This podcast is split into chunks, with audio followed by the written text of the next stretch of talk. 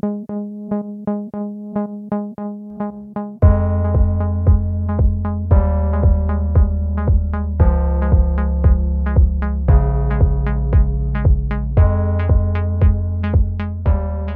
家好，欢迎来到面基。我现在在上海，然后我来到了小宇宙。他们公司在高德地图上的名字叫小宇宙指挥部。我们现在在小宇宙的官方录音间里边。今天的嘉宾是丁常老师，他是两本书的作者。第一本叫《文明资本与投资》，第二本书叫《买入银行股》。这两本书，尤其是第一本，我第一次看到的时候就很着迷，追了丁老师的公众号。丁老师的公众号叫小仙传。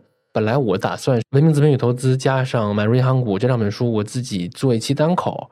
中信出版社的可可老师知道了以后呢，就特别惊喜的直接帮我联系到了这两本书的作者，就是丁常老师。所以今天真的很开心，然后我也专程跑到上海来了。丁老师给大家打个招呼。面基的各位朋友，大家好，我是丁常。我的经历其实挺简单的，我自己经常跟别人说，我上班的时间还没读书的时间长。我是一九八零年生。在复旦大学读了计算数学数学系，再到爱丁堡大学读金融工程。零三年回国找工作，但是当时是熊市，所以呢，市里几家券商都没有机会。那么当时是到中国银联先工作了几年，在中国银联的国际业务部。所以大家现在如果出去到俄罗斯、到越南、到韩国刷银联卡，中间有我的一些功劳。然后是到零六年，零六年开始行情好了。行情好了以后呢，我就开始想来做证券行业。读金融工程当初其实就是想从数学往金融转的嘛。零六年先到海通的资管部，所以我一开始就是做卖方。但是在海通资管部呢，我一方面是做交通运输行业的研究员，航空、铁路、公路、航运，包括这两年又火起来的中国远洋，当时也是我覆盖的。做了行业研究员之外呢，还做产品设计。我是觉得经历丰富一点也挺好的，包括我在国企的工作，包括我做产品设计的工作，其实到后来对我对金融市场的更深入理解，我觉得都是有帮助。设计什么产品？产品设计就是说发一个基金，或者说发一个当时叫集合理财产品，其实就像现在一个公募基金一样，只不过呢，它可以允许你更复杂的结构。典型的说就是业绩提成加高水位线，比如说你从净值一块钱做到一块二。那么你可以在这两毛钱里面提取百分之二十，也就是说四分钱。那么你这一块二再跌回一块一毛八，那么你就不能提管理费。一块一毛八重新回到一块二，还是不能提。那么一块二就成为你的一个高水位线，就曾经涨过水，你在墙壁上会留下一个水位。那么一定要再超过一块二，那么超过部分你再提百分之二十。像这样的去设计，按季度提还是按年度提，按什么样的比例去提，包括你的水位线本身就要增长。并不是说你赚了钱就要分，对吧？我每年比如说赚百分之十是本来就应该有的，百分之十以上才可以分，这都是产品设计的内容。产品设计反正也花了不少时间，最想做的还是做投资研究嘛这条线。然后到零七年，现在想起来，这其实就是一个典型的牛熊转换，就是说在前几年行情特别不好，大家知道，基本上零一年之后，这个上证指数从两千点一直跌下来，最低跌到九九八。在这个过程中，几乎没有谁还一门心思的想去做这个行业，包括当时的大学生毕业了，基本上愿意去外资银行的也有，去四大会计事务所的，去咨询公司的，这些都是好工作。去证券公司的属于非常垃圾的工作，没有人愿意去。所以我在当时第一个，我矢志不渝，是吧？读了金融工程，然后我自己把 CFA 考出来了。我记得我在零三年上海学的，十二月份去伦敦考的，然后零四年、零五年。三年就把 CFA 考出来，那你应该是中国很早一批 CFA 了，第一批就是第一批，酷。当时还是挺酷的。我记得那一年第一批 CFA 所有通过的人是在登报的。我知道清华北大应该是啊，复旦交大我们当年也是。现在我不知道还有没有，就是凡是复旦大学录取的所有人也是登报的。所以我上过两次报，一次是复旦大学，一次是这个 CFA 第一批通过的学员。当时行情起来非常快，零五年底。从股改开始，零六年、零七年行情起来非常快，这时候到处都缺人。我当时一下子拿到好几家公募基金的 offer。那 CFA 这个证有加分吗？那肯定是有的。嗯，首先它对你的本身的训练就是有很大的帮助，因为当初整个 A 股的研究水平可以说是非常低的，你能够把三张报表做通就已经很厉害了。其实我估计现在很多研究员也做不到这一点。你要比较认真的去把三张表，你一个 Excel 里面三张表，它的数据是可以相互引用的。第一个 sheet，第二个 sheet，第三个 sheet，就是勾稽关系得理清楚。就是说，你这边一个数据变了以后，后面的两张表自动会变的。能涉及到这种程度的，当时几乎很少。那么现在说实话也不是很多。但当时呢，第一个你对财务的理解啊，对现金流折旧能够讲出这个基本的套套来，你的面试就已经得很多分了。当初去了兴业全球基金，当时还叫兴业基金，后来合并了叫兴业全球基金。最后兴业银行成立了兴业基金以后。再把它改成新政全球基金。当时呢，第一它业绩比较好，第二听说它里面的团队比较和谐，也确实是。那时候杨东什么在？对，三驾马车，杨东、王晓明、杜昌勇三个人都在那时候。对于新政全球来说，零六年底、零七年其实也是个他们自己组团队的时候。之前呢，他们的团队当时就是董承飞、张慧平这些人。都是既做投资又做研究的。那么当时还没有真正的研究员，我是第二个进去，前面一个姓刘的，我们就叫他刘老大。第三个才是现在的投资总监谢志宇，第四个是现在的美女基金经理乔迁，然后第五、第六啊。当时我们这个团队，我谢志宇、乔迁几个人，我们是坐一圈的，中午一起出去吃饭的，就这样一个团队。和谐是为什么？是公司的文化，还是人少，还是最基础的是业绩好？业绩好有奖金，没有外部压力，这就容易和谐。再加上人格的区别，人格的魅力，大家看得更长一点。这其实也是因为没有短期压力，这个很容易负向循环的。新团队更是这样。那么哪怕是老团队，很容易节奏打乱。一旦业绩不好了，没有自己足够的群众基础或者说规模基础来提供你一个基本的运行，那么你这个公司很容易进入一种负向循环。你需要一年内、半年内马上把业绩做出来。但是，就像我们古话说“财不入急门”，你越是想要短期把业绩做出来，可能越做不了。所以呢，兴业全球基金它当时在零七年已经做的业绩很好了。我去的时候还没有著名的看空的那封告持有人信。这个事儿在公募基金史上也算对。就你看，哪怕你做了一个只能算正确的事儿吧，但是能留下如此深刻的影响。这个第一个就是你能看到啊，当然已经很难了。第二个呢，其实这是傲娇，看到的我相信不止一个，可能有十个，可能有二十个。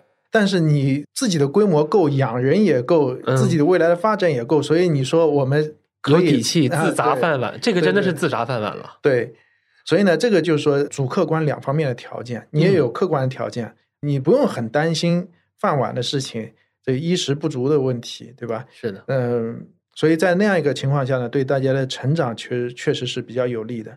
对我来说呢，我当时那个团队第一个被提拔为基金经理助理的就是我，比谢志宇还要早。我当时是做傅鹏博的助理，但是呢，到一一年以后，我的人生方向又发生改变。我前面说，就是我自己的经历呢，相比于绝大多数的基金经理，我觉得是更多元化的。一方面呢，我又做过产品设计啊，又做过中国银联这些；另外一方面呢，因为我家里就是上海人。所以呢，可以说是家里能够提供的本金比较多。我记得我很早就开始做商品期货、股指期货，因为当时确实你在基金公司工作不能开证券户嘛。实际上在此之前，我们家就我爸从九十年代就开始做股票。我我在我的第一本书里面也写过，股改那一波、封闭基金那一波，其实我们家都深度参与了。虽然不是我个人账户上，之后我一直在做商品期货、螺纹钢、股指期货。代号 IF，我都是第一批开户的，所以呢，典型的从研究员，然后到基金经理助理，到基金经理，然后再做什么副总监、公司副总，这条路我比较早的就开始动摇了，我就在想别的方式。因为你抓到了更高的斜率是吗？不仅是从净值上面来说，这个其实从个人兴趣上来说也是这样。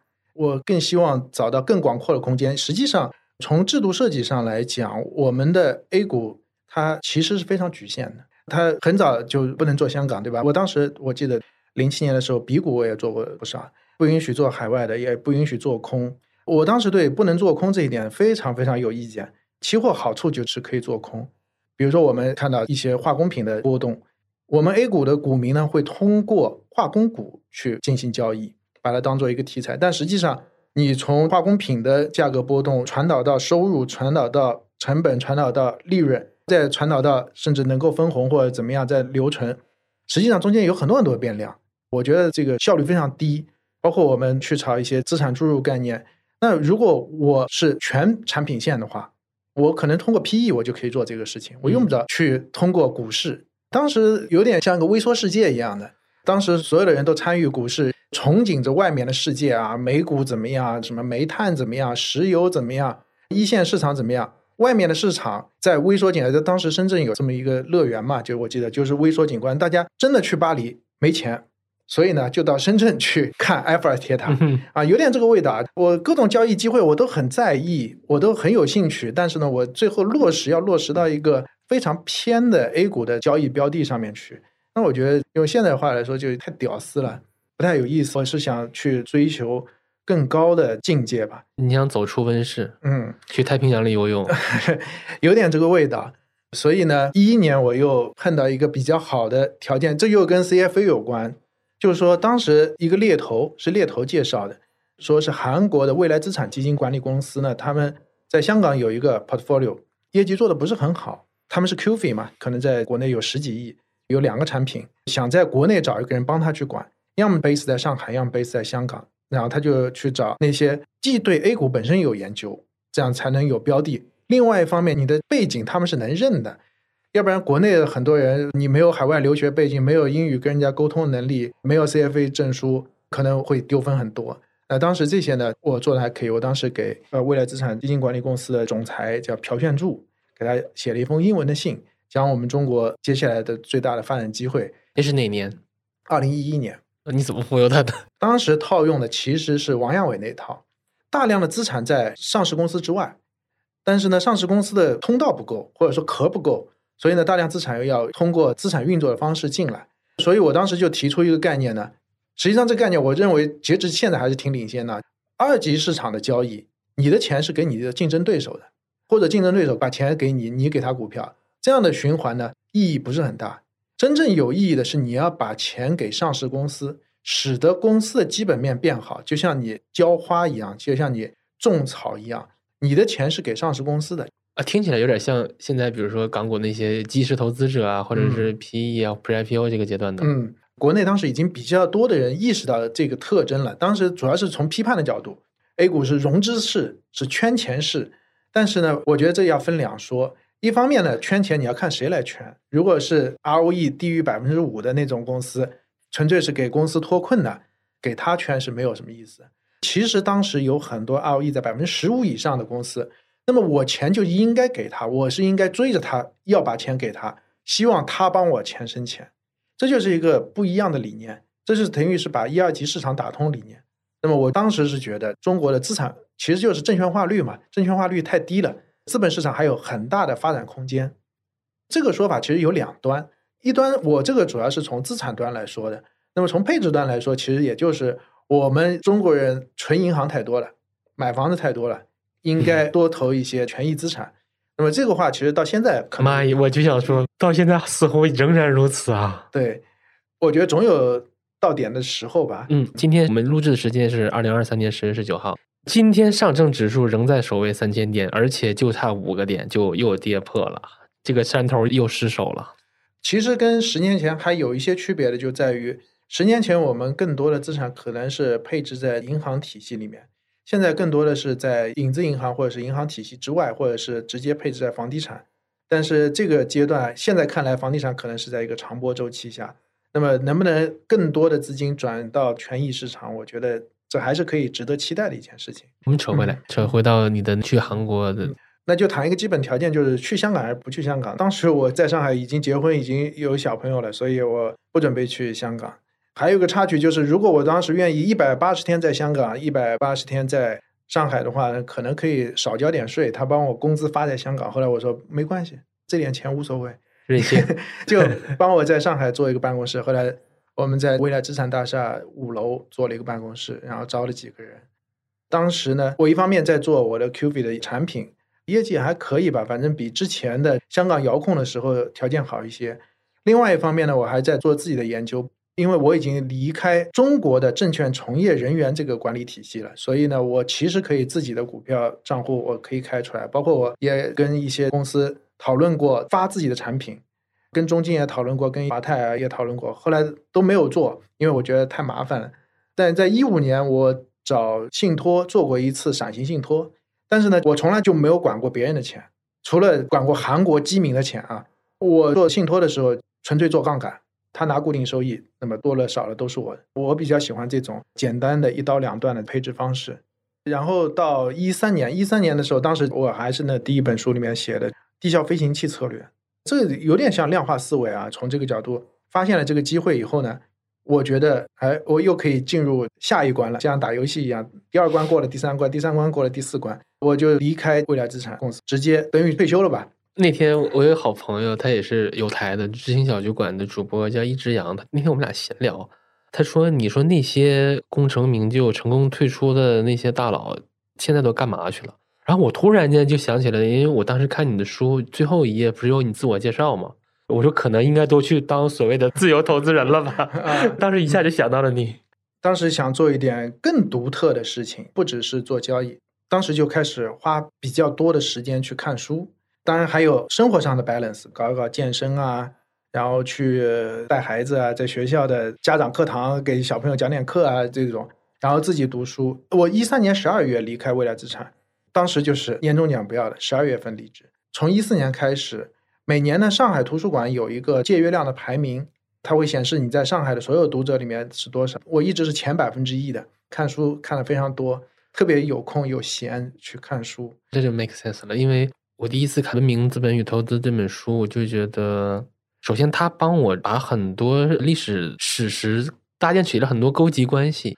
我是觉得，嗯，这种纵横捭阖的感觉，一定是有大量的阅读作为补充的。然后我感觉，其实金融行业的人可能也未必有太多时间做如此大量的阅读。刚才听到这些，都一切都合理了。确实，要有非常闲的状态才可以去读，因为这是两方面啊。就是一方面，你到底有没有这个一个小时、两个小时、三个小时的时间？哪怕你有三个小时的时间，接下来你要马上去干另外一件事，其实很难，你做到那种时间管理大师，一下子就集中精力。就如果你真的很忙的一个状态的话，很多书你是闲不下来去读的，因为很有可能，比如说关于蒙古历史的一本书，或者是关于西班牙大航海的一本书，其实你花了三天把它读完，一点收获都没有。那么你必须是非常非常闲，你才有可能去做这样一个梳理工作，非常底层的一个工作。实际上，在读这本书的时候，我还是有一点计划的。我是觉得最后可能还是要落实到金融投资、金融市场这个圈子上面来。但是呢，我觉得不能做直线进攻的这样，就比如说一个堡垒啊，那么我们一般就是大炮直接轰，把这个墙轰倒，我直接进去。那么因为我现在有比较闲的时间嘛，所以我就是做一个包围工作，我先把它的周围是怎么样，它的来龙去脉是怎么样，所以我可能是从两千年前开始读，慢慢的一圈一圈一圈，最后到达我最后的目的。所以就这个状态就一直持续到了现在，也不能说这样吧，其实还是有变化。一开始呢。我想大致最后能就像捞鱼一样的啊，就是我从水塘开始抽，但我不知道水抽干了最后会是什么东西，我不知道包围下来会是什么，所以我那本书叫《文明资本与投资》。实际上，我待会儿会讲，我这个框架应该是反过来的：金融市场背后是实体经济，实体经济背后是社会文明。但是我自己读书的状态是先从底层开始读，从最远的历史，然后到最近三四百年大航海时代以来，发现新大陆以来。工业革命以来，最后一两百年，然后再一直到我们当代的巴菲特、索罗斯这些人，我特别好奇，你是带着目的，比如我是有一个书单的，还是说是漫无目的的读？一开始呢，只有最大的一个框架，就是我说的，先从外围开始，最后这个鱼塘抽干了以后，最后下面是什么，我其实是不知道的。嗯，我真的很推荐大家这两本书。丁老师第一本书叫《文明资本与投资》，我当时看的目录我都懵了。可能这一章在讲一些巴菲特、索罗斯的往事，中国公募基金往事，然后下一章就是蒙古帝国、中国的关山海，包括我记得《银行》这本书也提到了一些巴菲特他在六十年代到八十年代这个投资逻辑，也是在中文互联网上非常稀缺的角度，给我特别大的启发，而且很关照当下。这点我们后面会具体谈到。今天特别想拉着丁老师聊一聊，就是这种宏观范式的巨变也好，转变也好。这个只能说是一种直觉。我觉得当今世界呢，肯定是有一个比较重要的主流的线路在推进。但这个线路在推进的过程中呢，我是觉得它似乎在有所动摇。但是，一三年的时候，这个想法还不是那么明确。一三年我们能观察的就是零八年之后，其实大家都在讨论是不是整个全球化的范式，整个效率优先的范式正在变化。当时已经有人在讨论，但是没有更多的事实证据的时候呢，这样想的人并不是很多。包括我记得当时是有过一个两次大危机的比较，他就已经想到把零八年比到二九年，就说是一个百年周期的一个变化。但是行情总要走出来才算嘛。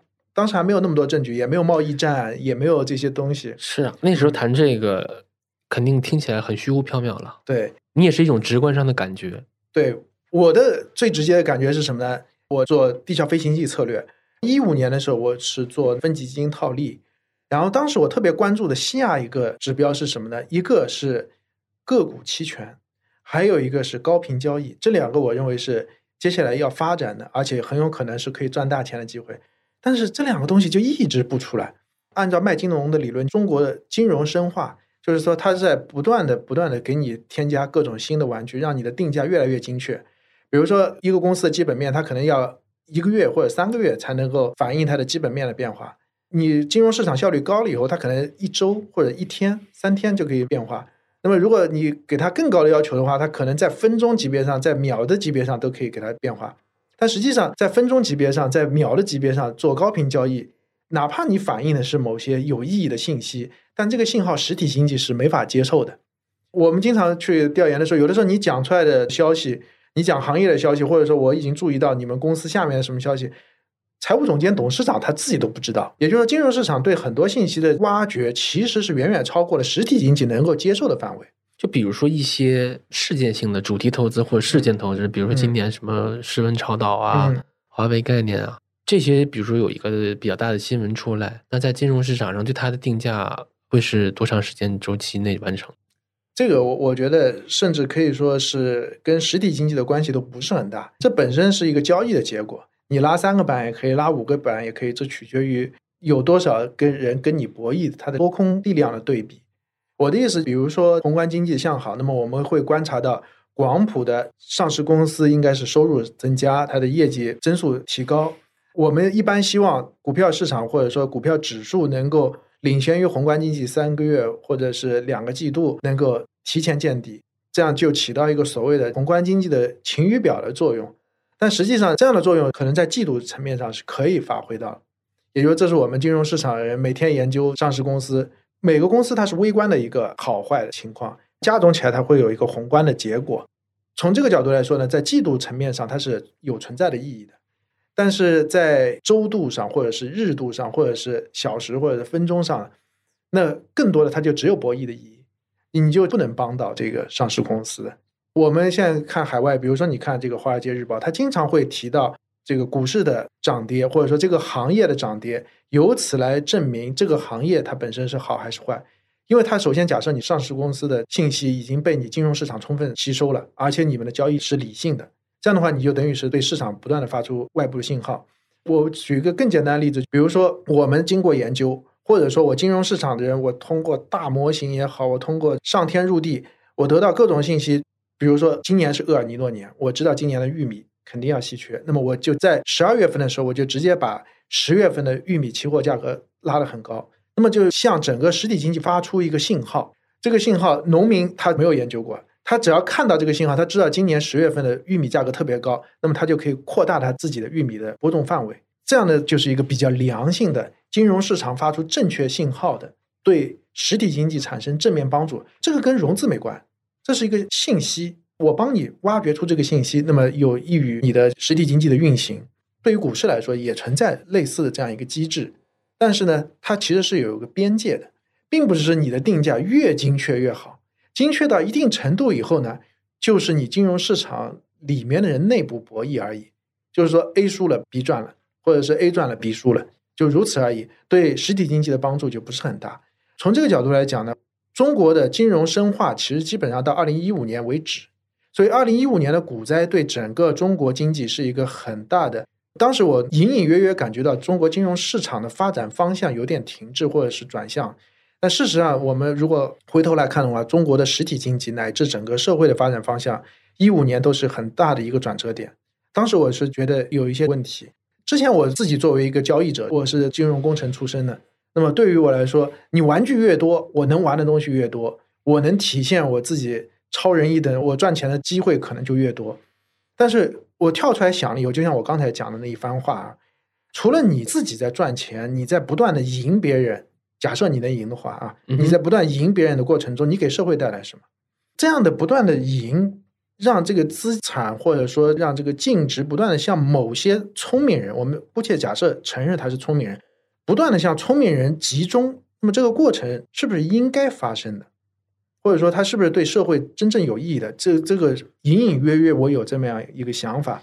我们看以前土地兼并到一个极限，然后我们发生了更替，那金融市场再分配的效率一定高于这个过程，也快于这个过程。嗯，从某种程度上呢，就是说当时其实也面临很多比较现实的问题，需要我从日度、月度、周度的这样一个净值波动里面跳出来。说白了，当时也面临，首先你个人身份要不要移民，你的资产是配在海内还是海外，包括你的子女教育是走海外路线，那么其实他将来就是要出去，还是说在国内死磕高考，体制内读书，体制外读书？像我们很多朋友聊天，你看好不看好？可能我不太清楚的时候，我就直接问你孩子在哪里读书。你要是在平和、惠利，那就不用说了，那我就知道了。不用说他怎么看，看他怎么做的。对，我特别喜欢你公众号里有一句话，就我们的一生大概分为人力资本还有金融资产嘛。你谈到了一个人力资本怎么去配置的问题。嗯那现在大家的这个趋势是异常明显的，大家都趋好于低波动的啊体制内啊。嗯，我觉得这个点好棒，就是你去怎么配自己的人力资本。这个其实很现实啊，就是我们我记得是这个《礼记》里面有一段说：“国之大事，在祀与戎。”就是说，一个是你传承的问题，还有一个是你自己的事业，还有一个是你事自己事业的传承。所以，其实跟赚钱或者事业同等重要的，就是你的家庭或者是你的后代。今年还有一个很流行的，我不知道是不是古话还是人编的，但真的还挺有道理的。他说：“足望留本地，家贫走他乡。富强什么从事郎，么母弱从商贾。我没听过，但是嗯我觉得这个话明显是这个二零二零像编的是吧？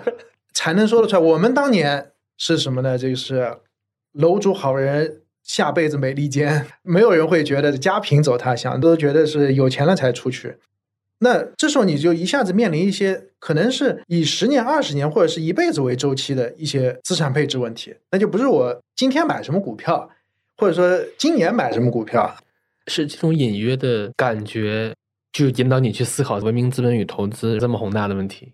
对我还是说，就主客观两方面啊。一方面你要有这个闲的可能性，有这个嗯条件；另外一方面呢，你也要有主观上去承接这个问题的勇气或者说是兴趣。其实跟我相同条件的人或类似条件的人，绝大多数都在做私募，都在做产品，都在为这个季度、下个季度都在为客户会不会骂我。某种意义上是因为人总喜欢玩自己确定能赢的游戏。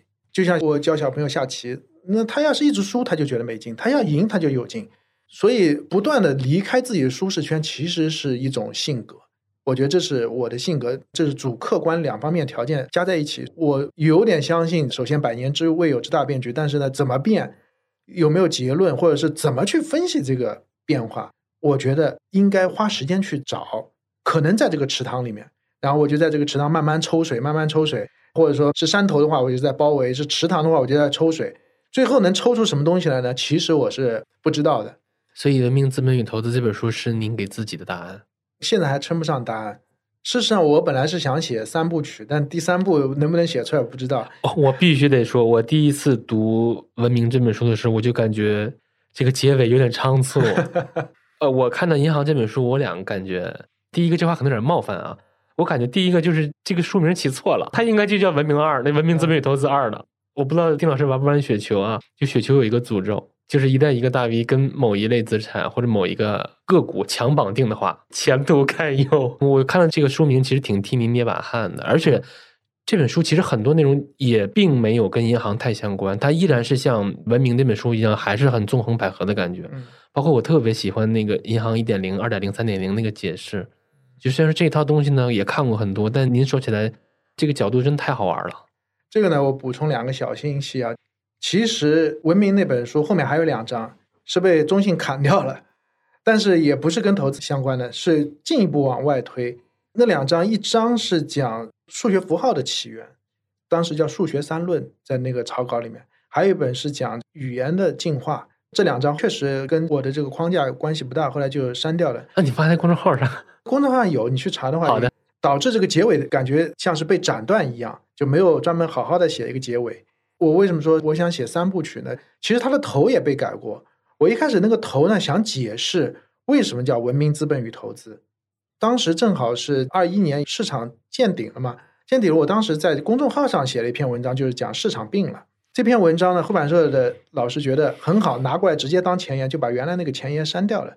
所以这是中间有很多这个变化啊，包括第二本书。第二本书我本来名字叫《价值回归与风格转换》，后来老师说你这个没人看得懂，干脆叫买入银行股。但实际上你看的英文名呢，更符合我本来意思。我本来是想叫买入并持有银行股 （Buy and Hold Bank Shares），这样就体现不一样的地方了。我是 Buy and Hold，而不是。Buy？怎么你在编辑老师的面前这么弱势吗？不是不是，我是从善如流。这个还要讲到刚才雪球的事啊。我一开始就是做买方研究员，这个跟我的经历也有关系。其实我自己就是大买方，我的所有的文章不是写给别人看的，我自己也不发产品，我也不管别人的钱，我只是管自己的钱，所以我所有的研究都是给自己看的。嗯，从我最早的公众号开始，包括到我的买入银行股。他真正的唯一的服务目标就是我自己，所以我只不过把自己的东西拿出来让大家看而已。你们怎么评价，其实我根本就不在乎。所以我第一不在乎同行，第二不在乎读者。我这是一个买方研究报告，而不是卖方研究报告。刚才没有讲完的是，一八年一开始，我的所有的文章写在公众号上面，都是我自己的读书笔记，我从来就没有尝试去推广过。有没有人看也无所谓，但是如果有人能够提意见给我的话，我会很高兴。但这个会非常少。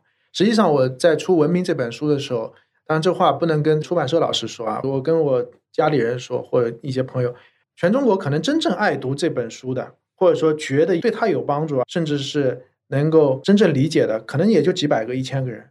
因为我不知道这一千个人在哪里。低估了，你绝对低估了。哦，好吧。我等一下再进一步解释以后，你可能会觉得这个数字可能也并不算低估，可能就几百个、几千个，但我不知道这些人在哪里。嗯，所以我需要很多人帮我做媒介，帮我做二传手、三传手。他自己看了觉得还行，或者说他觉得其中几张有意思，觉得那么几句话有道理，然后他再去把销量抬起来，把名声抬起来，最后会被传递到真正能理解他的人手里。所以我是从这个角度去想的。那么这本书呢，如果把当初的被删掉的那个前言拿回来啊，这是什么意思呢？这其实是隐藏了一个比较长的故事。我们直接看我们的投资的前辈啊，其实基本上可以分成两个辈分。最早的这一百多年前，二九年之前，我们知道梧桐树协议一八五九年嘛，之后一直到一八七几年开始真正的有交易量，第一批所谓的投资大师就是江恩、利弗摩尔这些人。就是说，他们是真正看图说话的。为什么看图说话呢？因为当时还没有所谓的会计准则，也没有信息披露的要求。而且那个时候的美股很像 A 股，波动真的很大，而且很有规律的感觉。对，就是我们看图的话，我专门找过那段，就是一八几几年到一九四零年，正好是利弗莫尔封神的年代，它很像 A 股。对，这是一个表象。说白了呢，他们所有的研究方法就是叫从价格。到价格，用过去的价格预测将来的价格，那包括现在的高频交易，包括我们现在量化 CTA，也都是价格到价格。从二九年开始，我书里面有那么专门一章讲这个历程呢。因为有大危机，因为二九年罗斯福新政，然后出现什么呢？出现我们的格雷厄姆、巴菲特师徒二人。前面如果算是像我们软件版本是内测版零点四、零点五、零点八，然后格雷厄姆价值投资一点零。巴菲特可能是一点二或一点五，就是他们的价值投资的本质是什么呢？我用不着通过价格去预测价格，我只要看你的产品，我看你的财务，我看你的管理层，我通过你的基本面预测你的价格。我只要知道五年后你的公司大概会发展成什么样，你的财务大概能周转到什么样，你的管理层产品力能到什么样，那么五年后的价格我就能直接给你一个估值，通过 P E 或者 P B 就给你估出来。而你现在怎么交易？你现在的价格是什么样？或者你去年的价格怎么样？我都不用看，这就是一个升维。我引入了更广泛的信息，我不只是看价格信息，而我要看你企业的基本面信息。这是我认为大版本更新，就从零点八到一点零，这是格雷厄姆做的。巴菲特比格雷厄姆强化，从这个维度上来说，他没有说强化到大版本，我觉得是一个小版本，就他还是通过基本面预测价格，只不过格雷厄姆是在非通胀情况下，七一年以后美元脱离金本位，巴菲特主要是在通胀环境下怎么样去用基本面预测价格。那么这是一点零。那么我想做的这个事情呢，其实是非常大的，我想做的是跟格雷厄姆同级别的事情。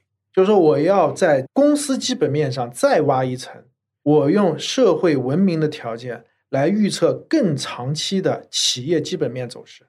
也就是说，如果零点零版本、零点二版本是从价格到价格，价值投资的一点零版本是从基本面到价格，我是想再挖一层，从社会文明的层面去预测基本面，最终落实到价格。所以我是再挖一层。那么这一层呢，在我当初开始。初步做这个工作，我根本就不知道能不能做成这件事。但我觉得现在越来越明显了。我质疑一下，您会觉得这种逻辑的传导链条太长了吗？以至于中间某一些环节一旦是正伪的，因为越短的逻辑链它越可信嘛。这也是宏大叙事的一个毛病。嗯，因为你的宏大叙事的逻辑链是传导链太长了，哪怕中间有某个环节断了，可能就谬之千里了。确实，这个某种程度上也是叫成功者的困境。我记得最早的时候，大家做基本面投资啊，当时去做深池湾，大家甚至不知道你可以直接在政府网站上面查每个月的集装箱进出口数量，查完了以后，你这一个季度的业绩，你就可以在它季报之前，你就可以拿到。当时就很简单做价值投资，大家都不知道怎么去做，那么你会了，就等于是在盲人的国家里，你一只眼睛也是国王。但是当大家都会了以后，你就很难再赚钱了。就比如说典型的，我们现在说产品力投资，或者说三张表，为什么现在三张表又不那么重要了呢？正是因为大家都会了，所以就不那么重要了。现在我哪怕是财经记者也好，哪怕是会计师也好，哪怕是投行的基础的人员也好，很容易就把这个信息处理掉了。那么在美股市场，我们观察到很明显的一个迹象是什么呢？就是越来越高比例的主动基金没法跑赢指数。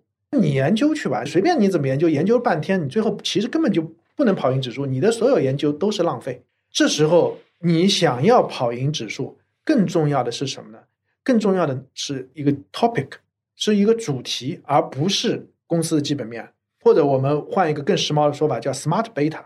就是我不是是用整个行业的 beta，而是我用 smart beta。比如说我现在是做通胀主题，或者我做现在叫 reshoring 有岸外包，或者说是近岸外包。或者是 de-risk China，或者是怎么样？那么这种就是更宏大的。哪怕你去跟公司董事长聊，董事长本人是说不出来这句话，反而成为你的主题。那么你在这个层面上，如果能够超越你的群体的话，你要超过你其他的竞争对手的话，那么你就可以赚钱。所以它的难度确实在不断的提高。那是为什么？因为这个就像人在互相的比较一样，大家读三年级的时候，你要有四年级的水平就行了。但大家都是五年级以后，你要有中学的水平，因为赚钱本身就是难的，大家都想赚钱，这是一个难处。所以呢，首先我们在 A 股市场呢比较早，我记得十年前就有在讨论指数化和个股挖掘的能力的问题。但实际上，我们 A 股这个事情它变化的并不是很明显。零七年的时候，如果我们拿万德的偏股混合型跟沪深三百比的话呢，你会发现零七年之后其实是趴了好久的。我自己真的还做过这个回撤，然后我发现。很明显的超额，其实，在二零二零年以后。对。然后，如果我们在这上面再加一层叙事的话，可能是，比如说一九年这一轮开始，大家有存款搬家或者居民挪储嘛，大家是借到了公募基金去入股，基金经理呢又头部化，他拿着这些钱都去抱团，抱团是一个过去几年很明显的叙事嘛，然后把这个超额给怼起来了。所以这个事情还不能完全证否我们所谓的 ETF 是所有基金的归宿，因为我们还不知道这个。买单的事情还没结束，现在还在不断的买单，因为我们一五年也可以看到嘛，一四年其实有向下的一个坑，然后再爬起来。所以如果是个 V 字形正 V 或者倒 V 的话，其实你还是平的，对吧？所以这个事情还不能证伪。那么从逻辑上说，其实大家应该都能理解。我们会发现研究员也在内卷，卖方研究所也在内卷，买方研究员也在内卷，基金经理也在内卷，就像看电影一样，你站起来我也站起来，你爬到桌子上我也爬到桌子上，那么就越来越难。这时候你必须找一个我能做但别人不能做的事情。那就比如说，我花两三年时间找到一个特别大的 topic，或者找到一个机会，而且我对这个机会的理解是比所有人都深的，那么我就有可能找到我自己的竞争优势。从这个角度来讲呢，就是我为什么要从一般意义上的价值投资，也就是公司层面的价值投资。再要向社会文明的层面进发，这是两方面，而且呢，这也符合我刚才的说法。我们现在的配置不只是金融资产的配置，其实也是人生的配置。因为我们面临一个很大的问题嘛，就是你将来要做一个国际人，还是更多的做一个中国人？你可以去新加坡、去香港，或者说你到美国这样的，或者是澳新啊这些地方。我想听听您自己的答案。直接说答案的话，我刚才已经讲了，我两个女儿都在死磕高考，这就已经可以说明问题了。但是我觉得可能答案本身并不是很重要，我们待会儿可以讲一下我的分析的过程。如果你一旦把更多的资产配置的需求，也就是说这个题目你把它变大了以后呢，你会发现社会文明的这个判断可能也是更重要的。所以我的想法是从金融市场到实体经济，从实体经济到社会文明，把这三个层面打通。做一个研究框架。那么第一本《文明》那本书呢，是基本不带结论的，除了那个前言后加的有一些结论，没有结论，它纯粹就是个框架，就有点像我们数学教材里面先做引理，我先把这个道理基本的一个框架告诉大家。买入银行股这本书，或者我更喜欢的叫法叫 Buy and Hold Bank Shares，买入并持有银行股这本书呢，其实是第一个比较接近的结论，所以它是三部曲里的第二本。那么第三本呢，其实还没想好。但我觉得会有一本书来做结尾。你像第一本是框架，第二本已经有点偏落地了，所以我也挺好奇第三本会。第三本如果有的话呢，我会更完整的把这三元打通，或者说给出一个更明显的、更能帮助大家。要不然的话呢，我自己在写的时候，我自己还没有彻底想清楚这点，真正收尾的或者是完全成熟的一套东西，我也拿不出来。我自己也在不断的研究的过程中。我希望第三本书如果将来能出来的话呢，会是更完整的。大家可能直接读第三本书就可以彻底的明白三元的框架，包括我们今天聊的为什么要有这个三元的框架。它是不仅有助于你去配置你的金融资产，甚至说形成你的世界观吧，包括你做各种事情可能都会有帮助。而且我认为对金融理论的帮助，我认为是还是很大的。它不仅是说。巴菲特的投资怎么样？包括我们刚才提到，待会儿可以展开。资产端与通胀有关，负债端与通胀无关。为什么我说第一本书我看到了就盯上您了？我就特别喜欢它是非教科书叙事的。我自己觉得呢，像这样的结论其实还是比较低层面的，某种意义上也已经很抽象了，但其实还是比较低层面的。那我真正想做的，它是一个大的框架，甚至其实我一个人都吃不下来。我想让大家一起来做的一个事情，就是真正的打通。零八年以来的越来越多的叙事，越来越多的实践，大家基本上已经接受了实体经济的运行，或者简单的说就是资本的运行，它是不可能脱离社会文明的背景，它必须在一个社会文明的背景下去讨论它将来会怎么发展。那么，所以呢，这是自然而然的一个三层的结论。中国的这样一个社会环境，中国的股市，它的运行规律就好比我们现在的中特估啊。不是说开玩笑的中特估，我们把这个国有企业估值拉高一点叫中特估。中国的企业估值就是有跟美国不一样的特征，中国有中国的特征，美国也有美国特征。事实上，欧洲也有欧洲特征，日本也有日本的特征。美国股市的估值特征跟欧洲就是不一样的。大家已经看出来有美特估的存在。简单的说，一个上市公司它选择自己 IPO 的地点，为什么大家都喜欢去美国上市？因为在美国，它可以拿到的估值是不一样的。它在美国，它上市之后，跟它的这些基石投资人的它的互动就是不一样。所以，美国的估值体系就是不一样。那么，美国它有它的文化，那日本的上市公司它有另一套运行的逻辑，这是跟日本的社会文明层面的事情相结合的。那么，中国当然也有中国的特殊估值体系。我们经常有的时候做国际比较的时候，会经常看日本估值多少，什么零点八、一点二，美国一点几。我们就直接拿过来用，这个可能有一些指示意义，但其实它的意义是非常有限，因为土壤不一样。对，土壤不一样，这是非常大的一个题目。包括我自己看的那个也挺感慨的。美国，比如巴菲特，他把一些久期很长的东西，他都是私有化了嘛，或者说放到伯克希尔下面，然后我去炸你的自由现金流。但放到中国呢，我们这边叫关山海，嗯最好的东西都是装到国企这个篮子里的。我当时看到这个，嗯，觉得这个角度好棒。如果土壤不一样，你就没有太多的意义。拿以美国为锚，然后我们看哇，嗯人均还有这么大的增长空间。嗯然后比如银行股，美国的 PB 能干到二，那我们中国四大行都零点五五 X 的水平嘛。那如果真的看到两 PB，真的就对我现在自己在做一个工作啊，我经常给自己一些周期性的安排。现在开始，我在网上买了二零一二年以来的《经济学人》，然后包括它的音频，我每天看两篇，到现在是十年时间，它是一周一篇嘛，是五百多篇，我一天看两篇，也差不多一年时间，我把这个过去十年的周期再重新复盘一下，这是我未来一年，就是零二零二三、二零二四年准备做的一一个大的工程。像这样的工程，你在做的时候，经常我会有一些感悟。像我们刚才说的新的变化，我自己在一三一四年，因为我也是这样一路走过来，根本就想不到今天会是这样。就比如说最近的新闻，NVIDIA 给我们卖的那个显卡，你没法想象，像美国这样的一个非常自由化的国家，他们是极度反感政府的手一直伸到企业里面，甚至伸到你的一个产品里，说你这个产品不能卖给人家啊。包括我记得一二年、一三年的时候讲中国的将来下一步改革，这其实也是一个中国的时间点。当时经常说的就是宏大叙事，经常讲国家怎么样，国家发展怎么样，用宏大叙事来压你的微观的效率倾向。那实际美国现在是什么？就是经常讲国家安全，什么都是国家安全，那不就是他的宏大叙事吗？然后来压你的企业安全，是吧？而且这一套在七十年代也搞过，只是对象不是我们，是日本。对，所以这个就是行情要走出来才能相信，对吧？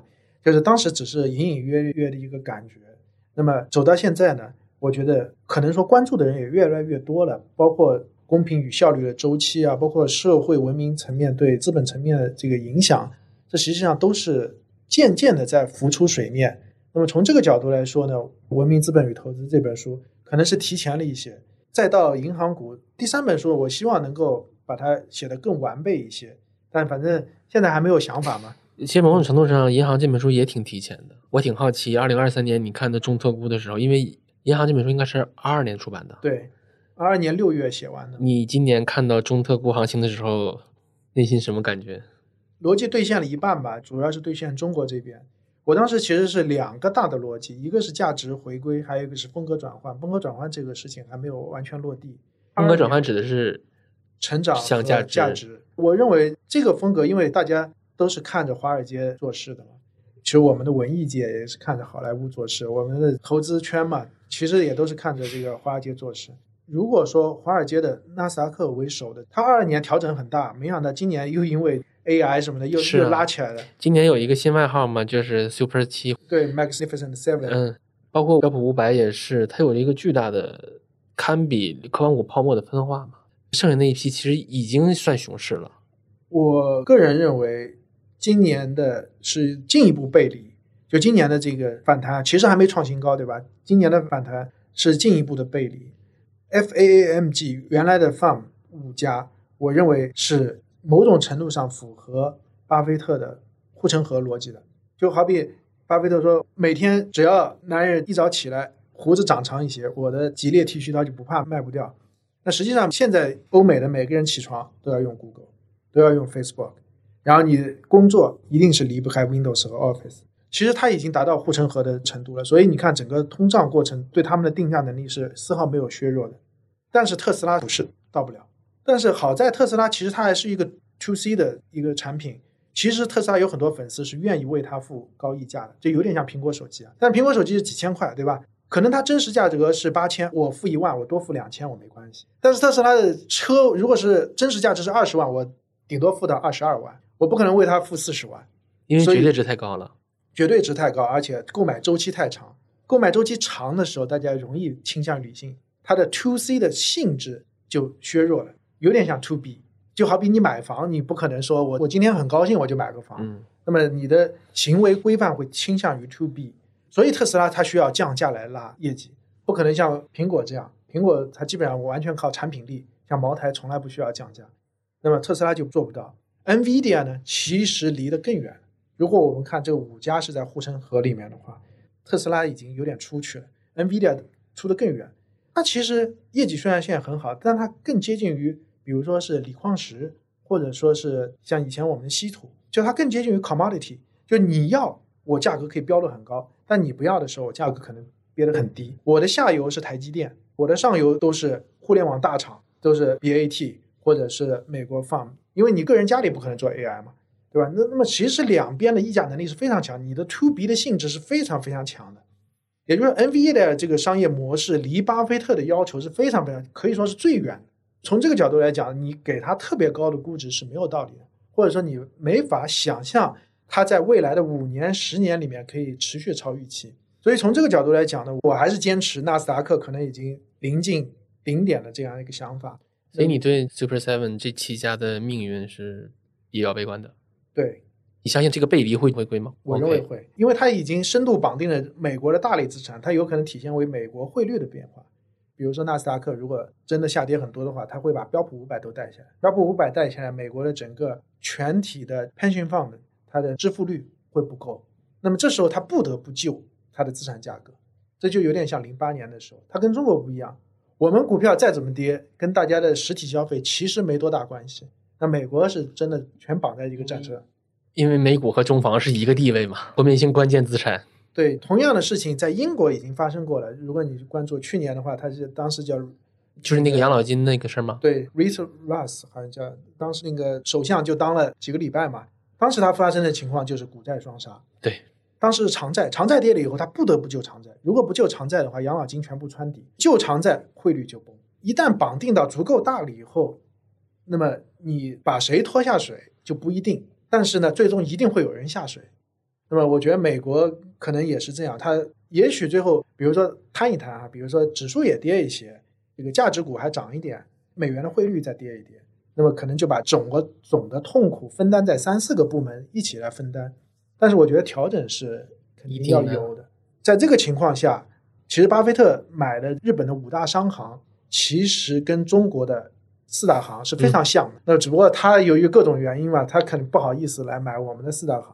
但在这种情况下，如果是价值股整个在全球范围内能够反攻的话，我们的中特股也好，我们的银行股也好，会有更好的一个环境去估值修复。嗯，那么现在这个情况下呢，逻辑也成立，但是。我说的两个逻辑只有一个现在兑现了，另外一个还在等待。其实你对银行股的看好，某种程度上是你对宏观范式的理解之后的落地，对吗？嗯，对，可以这么说。我真的很想拉着你好好聊一下关于宏观范式的转换。今年这个话题很火。我这两本书里面，每本书都有几十张图，有一张图是两本书里面都有的，就是这个十年期国债收益率的图。为什么它如此重要？因为这张图的说明力特别强，因为我用了很多种方法去解释大周期。因为我们知道这个短的有存货周期、有投资周期、景气周期，还有我们所谓的康波周期。康波周期，我自己认为啊，我认为它的本质实际上是人心的周期，因为它的单边是三十到四十年左右，基本上是一个人成长的周期。就比如说我们现在，如果你再去跟一个人聊的话，基本上九零后、零零后。他们对世界的看法迥然不同，跟对跟五十岁、六十岁的那些人就不同，基本上是三十年一个周期。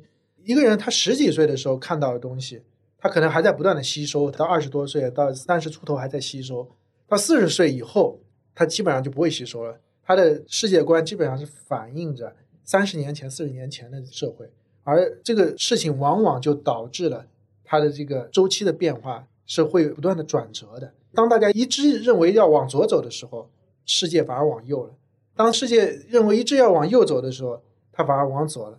这样的一个情况呢，就会造成单边三十年或者四十年，整个是六十年。典型的康波周期是六十年。最近这一波呢，如果我们从二战算到现在呢，大概是八十多年。那么为了说明这个事情，我找了很多指标来说明这个事情。我发现美债的十年期收益率是最好的指标。嗯，这张图我会给大家放到 show notes 里。这张表呢，而且时间点对应的非常好。如果看过《二十一世纪资本论》这本书的话，就知道很多这个外部的信息也支持啊。二九年基本上是一个贫富差距拉到极端的，是一个了不起的 Gatsby 的时代。在那个时代之后呢，又发生了二十年的基本上是世界大战，三十年代、四十年代一直在打。那么到五十年代之后呢，对于欧洲和日本来说就是一片平地。那么大家全部从零开始，对于美国来说呢，因为中间经历了两波，他们当时叫战时经济管理委员会，它其实也是做到一个极大的拉平的作用。某种程度上呢，就包括这个三十年代做的田纳西流域管理局啊什么的，其实在提出凯恩斯主义之前，罗斯福就已经在做凯恩斯主义的事情了。我们说纳粹在社会层面有很多不义之举，纳粹它的意义其实是社会公民党。希特勒的很多早期的政策，某种意义上也是凯恩斯主义的政策。那么多人愿意跟着他一起疯，说明他一定是符合民心的。对，这个不用说，可以说也是一种解法吧。而且多个方向的解法呢，它其实是有共同之处的。这个解法就是公平。对，我们会发现世界的全球化比我们想象的要早。就好比我曾经有一本书里面写到，为什么要开发美洲？因为美洲有银矿。为什么要有银子？因为张居正的一条鞭法规定了银子在中国可以买东西。如果是汉朝发现了美洲，可能就没有这么大用处，因为汉朝行的是铜币，你有银子没有用，你要有铜矿才有用。所以呢，世界的全球化比我们想象的可能要早得多。包括我们第一个周期啊，就是我们会发现希特勒的上台跟田纳西流域管理局跟凯恩斯主义，其实它有共同之处。这个共同之处是什么呢？你给大家明确一下。表象是用外力干预市场的运行，不能让你这个游戏自然的运行下去。市场自然运行的结果，往往就是马太效应，强者更强，弱者更弱。那么一定要用一种方法把它拉回来，那么用各种形式的拉回来，某种程度上就是均贫富，就是更在乎公平。对，所以公平和效率它并不是一个平行的关系，就是我们俩能找到一个最佳的平衡点，不是这样的，应该是。公平是效率的基础。当你太在乎效率，没有了公平，那好，大家把这个游戏推翻了，重新再开一局。对这个，我想说，如果我们的视角足够大的话呢，我们也可以认为它就是一个平衡。怎么说呢？就是好比我们看一个人骑自行车啊，我们通常认为骑自行车这个人是在沿着直线运行，但其实不是的。如果你让他停下来，或者是骑得特别慢，你就会发现他是在不断的偏左或偏右，左到一定程度偏右，右到一定偏左。他就是说。你要真正保持完全一条直线，反而是特别难的。那么你是在一个区间里面震荡，才保持平衡。就如果我们以千百年的尺度来看的话，三四十年的一个震荡，只要这个社会不出现特别出格的事情，其实可能就是已经达到很高的效率了。那么我沿着刚才说的，就是我们经常看中国内部的，其实包括现在有一个特别火的书，至少投资圈是很火，就是这个建国后的五次道路选择。但实际我认为就一次，就简单的说，毛主席时代后面之后就是邓小平。邓小平的改革开放，我们经常说七八年怎么这个春风啊或者是什么，但实际你一旦打开世界，你会发现其实就在这前后，七九年撒切尔夫人上台，在英国推行的是私有化，把 BP 也拆了卖了，或者是 deregulation，很多政府的管控全都去掉，然后强力的阻止工会去罢工。一年本来工会要罢工几百个小时，他给他强制压压到十几个小时。然后八零年里根上台，此时美国正在非常严重的通胀。对通胀，这是一个金融层面的表现。我们还是说社会文明的话，那时候美国最高的所得税率到多少？到九十五、九十六，给它降下来，不断的下降，到现在只有二十多，也是自由化偏向市场。然后我们会发现八五年戈尔巴乔夫他写的新思维。啊，其实就是在前后的几年，大家一起转向，大家不约而同的选择了更偏向效率了。对，就觉得公平到一定程度。其实你微观上看很简单，包括我们激励一个孩子，或者是我们管理一个小的车间，就是这样。所有人拉平一定是没有效率的，因为大家没有外部刺激。但刺激到一定程度，因为你的每次刺激不仅是个流量，它还有存量嘛。存量拉到一定程度，就好比现在很多人为什么重提躺平？哪怕我每天加班到凌晨三点，上海的房子我也买不起，因为增量已经干不过存量了。对，你的存量实在拉太太大了，那么这时候你重新要让大家觉得我的努力还是有用的，你给的刺激太小，我努力没用，我努力大家都不认，最后大锅饭。你刚才提到这段的时候，通胀这段，我突然想到周洛华老师，他有个观点，周洛华老师也是上海人，上海大学财经学院的副院长，然后他也在写三部曲，他在写金融哲学的三部曲。但他的第三步已经完成了，他的第三步叫估值原理。它里面提到一点，他说通胀表面看它是高物价，但本质上，如果你放到人类社会这一层，通胀绝对不是原因，而是结果。它是什么的结果？是这个社会上生产关系有出现了矛盾，出现了不可调和的矛盾，导致了通胀。那一方面，通胀是矛盾的表现形式；另一方面，通胀也在酝酿更大范围、更大程度的改变。然后我就觉得，嗯，隐约有一种串起来的感觉。包括你看，八零年里根他其实也在打击工会。嗯，然后我突然想到，现在我们回到现在，首先拜登是支持罢工的，拜登在鼓励工会。那我觉得，那美国的通胀那就没完，肯定还没完呢。可以这么说，如果我们现在转到通胀这个话题的话呢，我认为通胀有两个意义啊，一个是提高劳动力得，体现为名义工资的不断上升。因为一个社会从收入角度来看的话，它就三个方向，要么是分配给资本，我们说按要素分配；要么分配给劳动；要么分配给税收。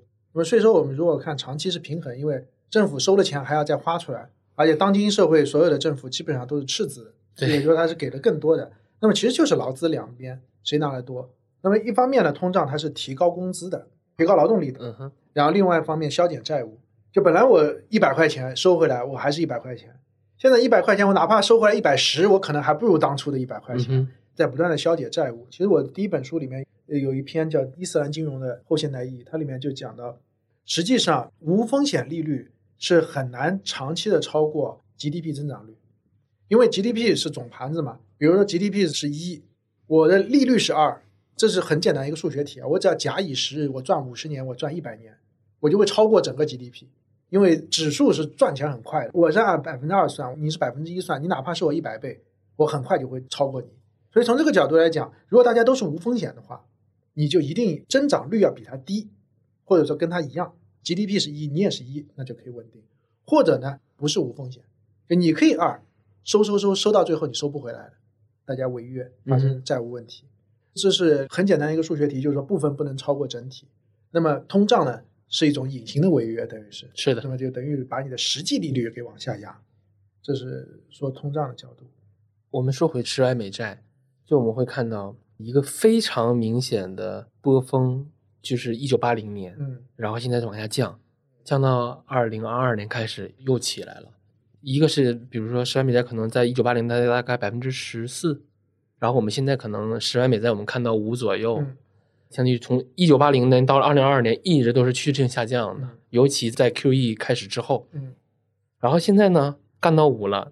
今年大家在宏观议题上讨论的一个显学就是说，这个宏观范式是否开始转换了？这个五未来即便它不更高了。但它可以维持更长的时间。我停止加息，并不意味着我要降息，对吧？对，所以很想听听您的看法。这个呢，就是我们前面讲的，金融市场它在不断的向外发出信号。从这个角度来讲呢，就华尔街确实做了一个非常伟大的工作。你像这个马克思时代，他就引用不了这么完美的数据，就是说他真的是把整个世界发展的整个资本利得的未来前景全都反映到十年期国家利率里面的，它这个效率非常高。如果是我们一些垃圾股的话，一会儿穿上去，一会儿跌下来，它没有体现什么价值在里面。那么十年期美债呢？它等于是全世界经济资本流动的中心，那么所有的信息都在里面。所以我们看到它非常完美的，不断的向上，不断的向下，它并没有中间是大上大下这种没有基本面支持的这个信息，所以它是非常完美的一个波动。而它的预测呢，这就要体现我们刚才说的博弈的逻辑。如果说大家都是看图的，那么这时候我能了解基本面，我就比所有看图的人高了一层。因为技术分析的有一个前提就是价格反映了所有信息。假设每一个人都抱有自己的信息过来参与交易，那么交易出来的价格就反映了所有人心里获得的信息。但是我比他们都高一层，因为我知道基本面，我知道这个公司的季报是怎么样，公司知的年报是怎么样。同样道理。就我们现在看到的这个十年期美债，基本上包含了所有金融市场和实体经济的信息，因为它不仅是交易了，它实体经济的信息也全都反映在里面，它的投行的交易，它的这个外汇的交易，所有的信息都反映在里面。然后我想给大家铺垫一下，越短期的政策利率，比如说一百美债、二百美债，它可能更反映的是你的政策意志，就是说我可以通过我的政策利率来影响它。但是呢，越长期的利率，比如十 Y 的。那它就不光是政策意志，它还包括了市场的交易，包括大家的预期。就是说我可以通过交易去来来影响它的。它不光光反映了政策的意志，还反映了各方各面的预期。所以说，央行是没办法控制长端利率的。但有一个例外，就日本央行。简单说，就从参与者的角度来说，如果我们对这个事情要有判断的话，你用大家已经知道的东西去判断是没有意义的。就比如说，我认为苹果手机很好，所以苹果的股价要涨，这句话是错的。它的手机很好这件事，大家已经知道了，已经 price in 了，已经在它的里面了。那比如说，我说啊，这个中中国经济将要加速啊，或者美国的这个消费很好啊，所以它的十年期利率怎么样？这都是错的，因为这些都已经 price in 了。那么你要反映一个大家没有在里面的，就只有从更底层的角度，比如说从国际形势的角度，俄乌怎么打的，或者是巴以怎么冲突了，或者是我们人民币国际化占用你多少份额了，或者说你的这个国内的黑命贵也好，或者说是政治分裂也好，哎，这些信息是华尔街没有 pricing 或者没有 fully pricing 的。那么你去研究这些东西，才能给你带来 edge。你才能说啊，我有一个研究，这就是我说的升维研究，降维打击，就是你要把二维升为三维。因为现在其实，在企业层面上，包括季报啊、年报，你要去做领先是很难的，除非是内幕交易啊或者什么。那包括宏观上的信息，其实也都是这样：通胀是多少，就业是多少，中国的进出口同比增长多少，衰退多少，发电量是多少。大家都是在同一时间去研究的，要么你就说我是价值跟随者，我不研究，我就 ETF 一买，那么也可以。如果你说我还想研究一点事情的话，你就不要挤在人堆里去鹦鹉学舌，说哎呀，因为现在房地产不行啊，所以中国怎么样？这些都已经 price in 了。你说因为我听说中国房地产销售不好，所以万科还要跌，这句话是错的，因为它现在的价格已经反映了。我能不能理解你的逻辑，就是说，人类社会呀，或者说文史哲这些东西，它其实是比金融市场更要底层的东西，或者说，当金融市场并不那么讲道理的时候，我们可以向更底层的人类社会这些领域去发问，反倒能找到一条更容易解释这一切的线索。这个事情再加一个时间限制，就是现在，因为它其实有点像两个力量在博弈一样。早二十年，当时大家说什么？世界是平的，资本力量像一个压路机一样，把你所有的社会文明的区别全部压平，必须加入全球化啊！它是更强的力量。而现在呢，可能各种不同的力量开始扭曲市场。我们发现欧美也在扭曲，俄罗斯都不用说了，中国金砖不断的设置各种规则来引导。包括美联储，其实也都是在引导来扭曲市场本身的意志。你本来不这样想，我现在叫你这样想；本来不想投资，我叫你投资。那这股力量它的根源又在于什么呢？就是我开始去扭市场，包括比如我们叫共同富裕，然后那边拜登开始支持工会、支持罢工，我们搞双循环，但是肯定以内循环为主嘛。我后来才意识到，某种程度上，现在美国也是内循环，美国是第一大资源国。又是第一大消费市场，但是现在可能不如中国大了。他现在妄图，比如说搞一些再工业化，把台积电拉回来，想搞第一大制造国。那你这三个合在一起，那不就是内循环吗？对。所以这种力量的根源在于什么呢？这力量的根源就在于还是劳资的平衡。只要大家还在谈的过程中，其实 bargain 嘛，就是说要谈判嘛，大家相互出牌，这都可以理解；相互博弈，这都可以理解。只要斗而不破，只要桌子不掀。像二九年为什么一定要罗斯福新政？像零八年为什么一定要救市？如果不救市，可能会更严重的失业，更大量的人还不起债务，房子收掉还还不起，还要再欠多少钱？自己的信用卡也还不起，或者说他的犯罪量大幅上升，你这个社会规则崩了以后，可能整个社会会陷入动乱，这个账目非但收不回来。其实就有点像我们中国古代发生过多少次，你是想收他的账，结果他要你的命，整个社会契约就桌子被掀掉了，双方没法谈了。就好比我们现在跟马尔代夫、埃塞俄比亚这种国家，你会谈到一定程度，还是得要给他免债务，或者是怎么样？你逼人不能太甚，只能到一定的程度。好比我们说这个自行车左右运行，它只要不倒下来，其实都是可以的。那么在这个过程中呢，就看你自己的觉悟。那么有些小国呢？会什么这个国家我整个不要了？这个国家无论动乱成什么样，我不在乎，我一把钱捞走。像美国这样的大国呢，整个资本环节呢，他们可能会有一些怨言，他们内部也一直在博弈。典型的像共和党肯定是偏向资本一方的，民主党可能是所谓的进步 （progressive）。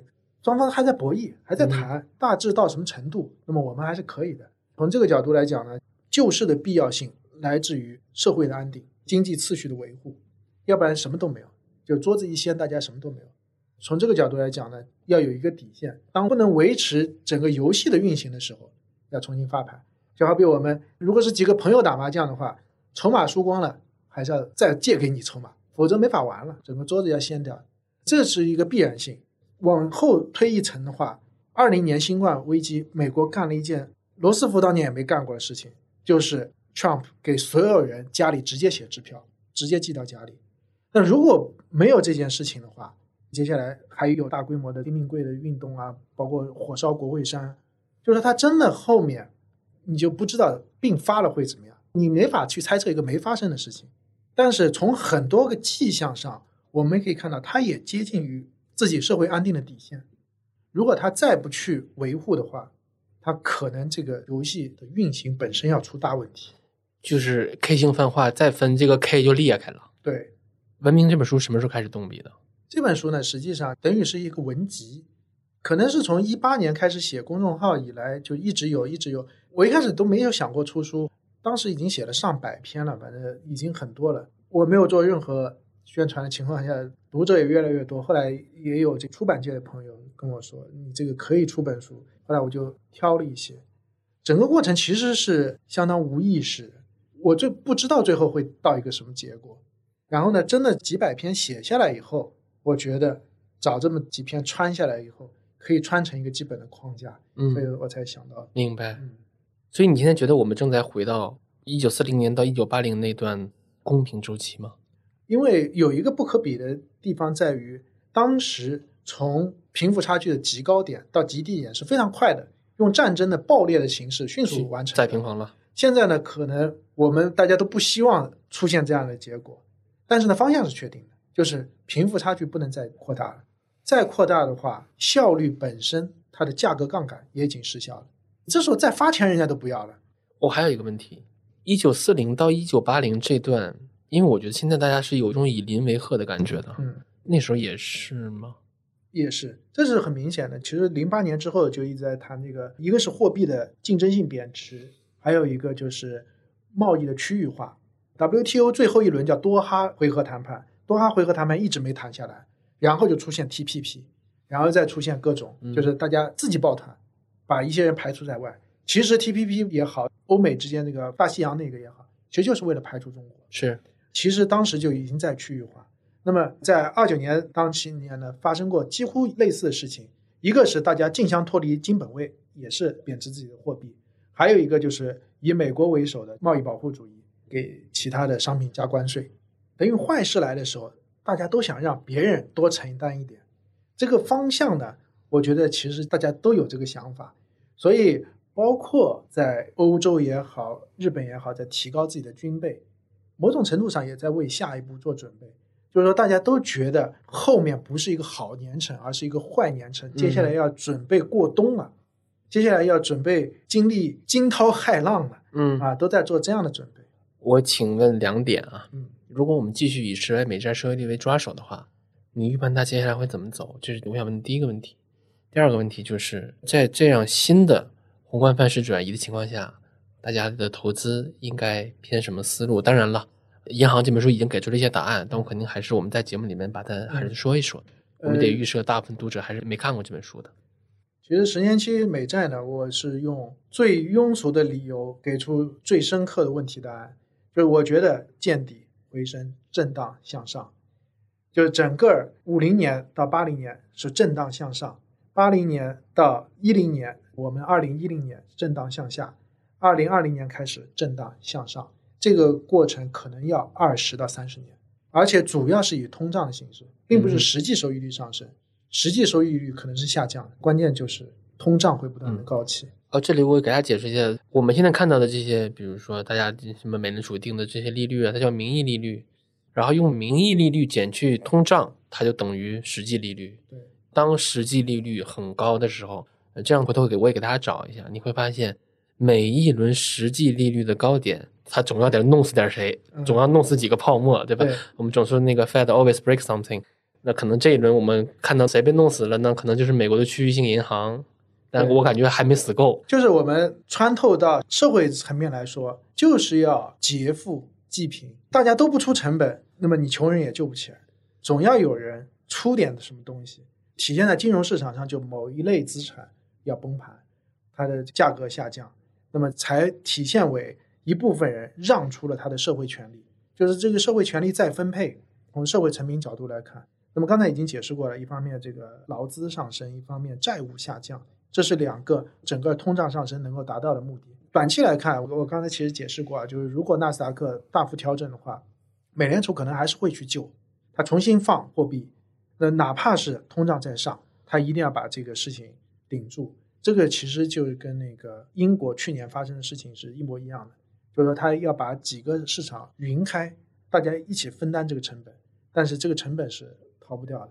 那么这是从大的这个周期来讲，那么落实到我们现在呢，其实我用一个比较接地气的说法，就是进体制，比较少的去想怎么样赚大钱，怎么样飞黄腾达，怎么样霸气总裁。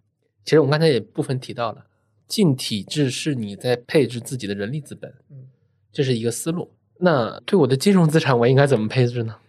这个也是进体制。简单的说，我们刚才讲了风格转换，从成长到价值，你要更多的贴现在近端。你不是说我投一个产品，十年后怎么发展，二十年后怎么发展？我更多的是，它今年就可以给我分红，对吧？我要你的现金流，我要你现金流，你的产品已经成熟了，你现在就已经赚钱了，而且你现在就已经可以分红了，一鸟在手胜于两鸟在林，这个逻辑。那么，当你按照这个逻辑去找的时候，你会发现，你找到的绝大多数都是体制内资产，都就是国有的资产，就是关山海的对国企。这是一个恰好的匹配的事情。那就比如说巴菲特，他的难处在于什么？你现在去看美国标普五百，五百个公司，你要求 PB 在一倍以下，分红在百分之五以上，一个公司都没有。只你跑过数据，对，所以他只能到日本去买五大商社，五大商社是符合这个要求的。那包括全世界，其实你在一定市值以上，比如说一百亿市值以上，你搜出来没有几家符合这种典型的价值股的概念。那么我们的俄罗斯的这个俄气啊什么的，包括汇丰可能也可以，主要就是我们国家的几个大银行排在前面。但是巴菲特不能买，买了算资敌了。对对对，妈，这话是能说的吗？对他不买有很多他个人的原因，但是呢，从风格来说就是这样一个风格，大家看得更近一点，那么你个人可以进体制，你的这个资金配置也可以进体制，它就是更少根据市场的自然逻辑来进行的，就好比过去很久都是大晴天，你知道这个天要变了，那么你要收哪盆花呢？你要收那盆最喜欢晴天的那个花。本来就不喜欢晴天，或者说本来就比较皮实耐操的那个花，你可以慢点收。你要首先收的是最喜欢晴天的。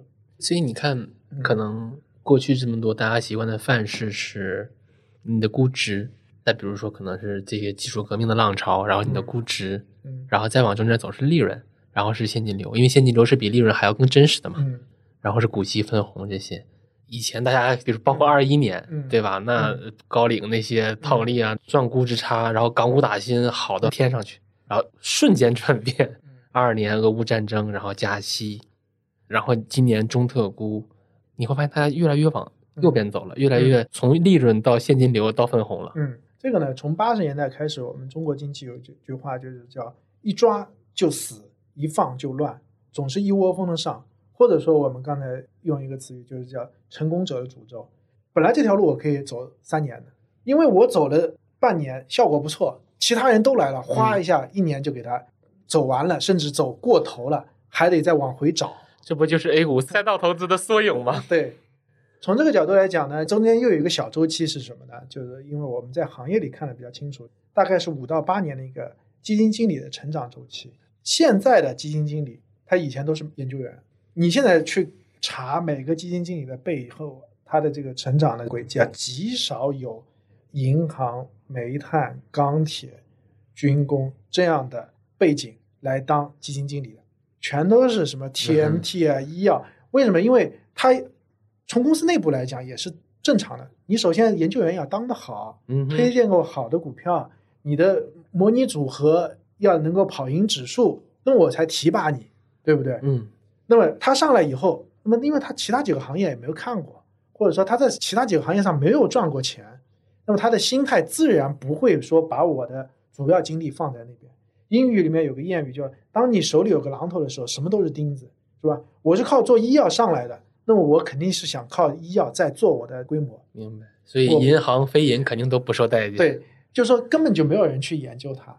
相反呢，过去比如说新能源的赛道特别好，那么其实就会上来一批靠新能源赚钱的人当了基金经理，这些人还能拿到钱、拿到规模的时候，他们自然再去拱那些股票，那么直到过头以至于不能支持的程度，它才会停下来。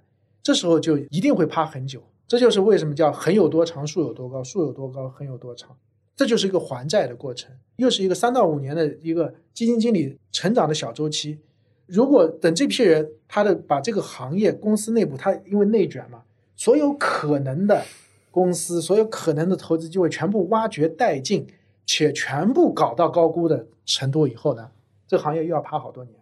那么这时候那些没有人看的行业，可能又会起来。我可以跟您分享一个数据，这张图我第一次看的时候也是被吓到了。他做了一张饼图，而我来看现在 A 股主动型基金经理，我们按风格来分类，嗯价值风、成长风，然后什么均衡、灵活配置型的，百分之八十以上都是成长风格。对，这也是我们 A 股市场一个特点啊，非常少的老将。这可能跟我们的顶层设计也有关系，包括你不能持股啊，或者是什么业绩提升什么。就比如说我们现在在彭博上面看，就比如说现在这个美国通胀特别高，他们一下子就拉出那种八十多岁、九十岁的老头儿，就是上一辈就已经在做交易的，七十几岁他就是 trader，然后再拉出来，他就跟你讲当初是什么样，他的那个沉淀啊是非常厚的。而我们现在投资经理，你出去看，包括外面代销的那些，全是非常年轻。他们有个统称叫中生代嘛，嗯然后老将像朱少醒这些白月光也不说话，也不出来。可能也是个比例问题。就比如说，美国有一百个遗老，其实也九十个是不说话的。就巴菲特现在也不太说话了，但因为他基数非常大，所以你随便取其中这几个。中国还是说白了就是老人太少了，大多数人都离开行业了，或者说都已经信不在此。真正穿越过周期的，还看过煤炭的，还看过钢铁的，极少极少，大多数人都没有看过。但你觉得这些，比如说当年的五朵金花行情，未来会是好时光？首先我们要认识到，接下来是要吃苦头的日子。嗯，所以呢，相对好一点，或者说，当大家都要卧倒的时候，你去取那个已经卧倒的，你不能说我现在去买银行，我还想赚十倍，那你可能想多了。但是，除非你用杠杆或者是什么期权，那是另说啊。就是说，它是一个估值修复的可能性，或者说它是一个接下来受到冲击影响较小的可能性，或者说它的悲观预期已经体现的可能性，是图这个。现在大家看银行股，很像一个失业的大厂员工看公务员的工资一样，他的收入也没多高，但人家稳定，久期长，不怕失业。以前你在大厂算上期权，一年拿个大几十万的时候，你觉得公务员那个岗位算个啥呀？但现在你失业了，你看人家，你反倒羡慕上了，有点这个感觉，是吧？可以说，但是我觉得这中间还是需要厘清一个事情啊。对于在金融市场里面活跃比较久的，就可以说是这个投资经验比较丰富的。那么实际上你在二零一零年之前，简单的套利，或者是你去买一点银行的加成信托啊，或者是征信，那百分之十五以上是很容易拿到的。但实际上，对于大多数的人来说，其实他们预期并不应该定的这么高。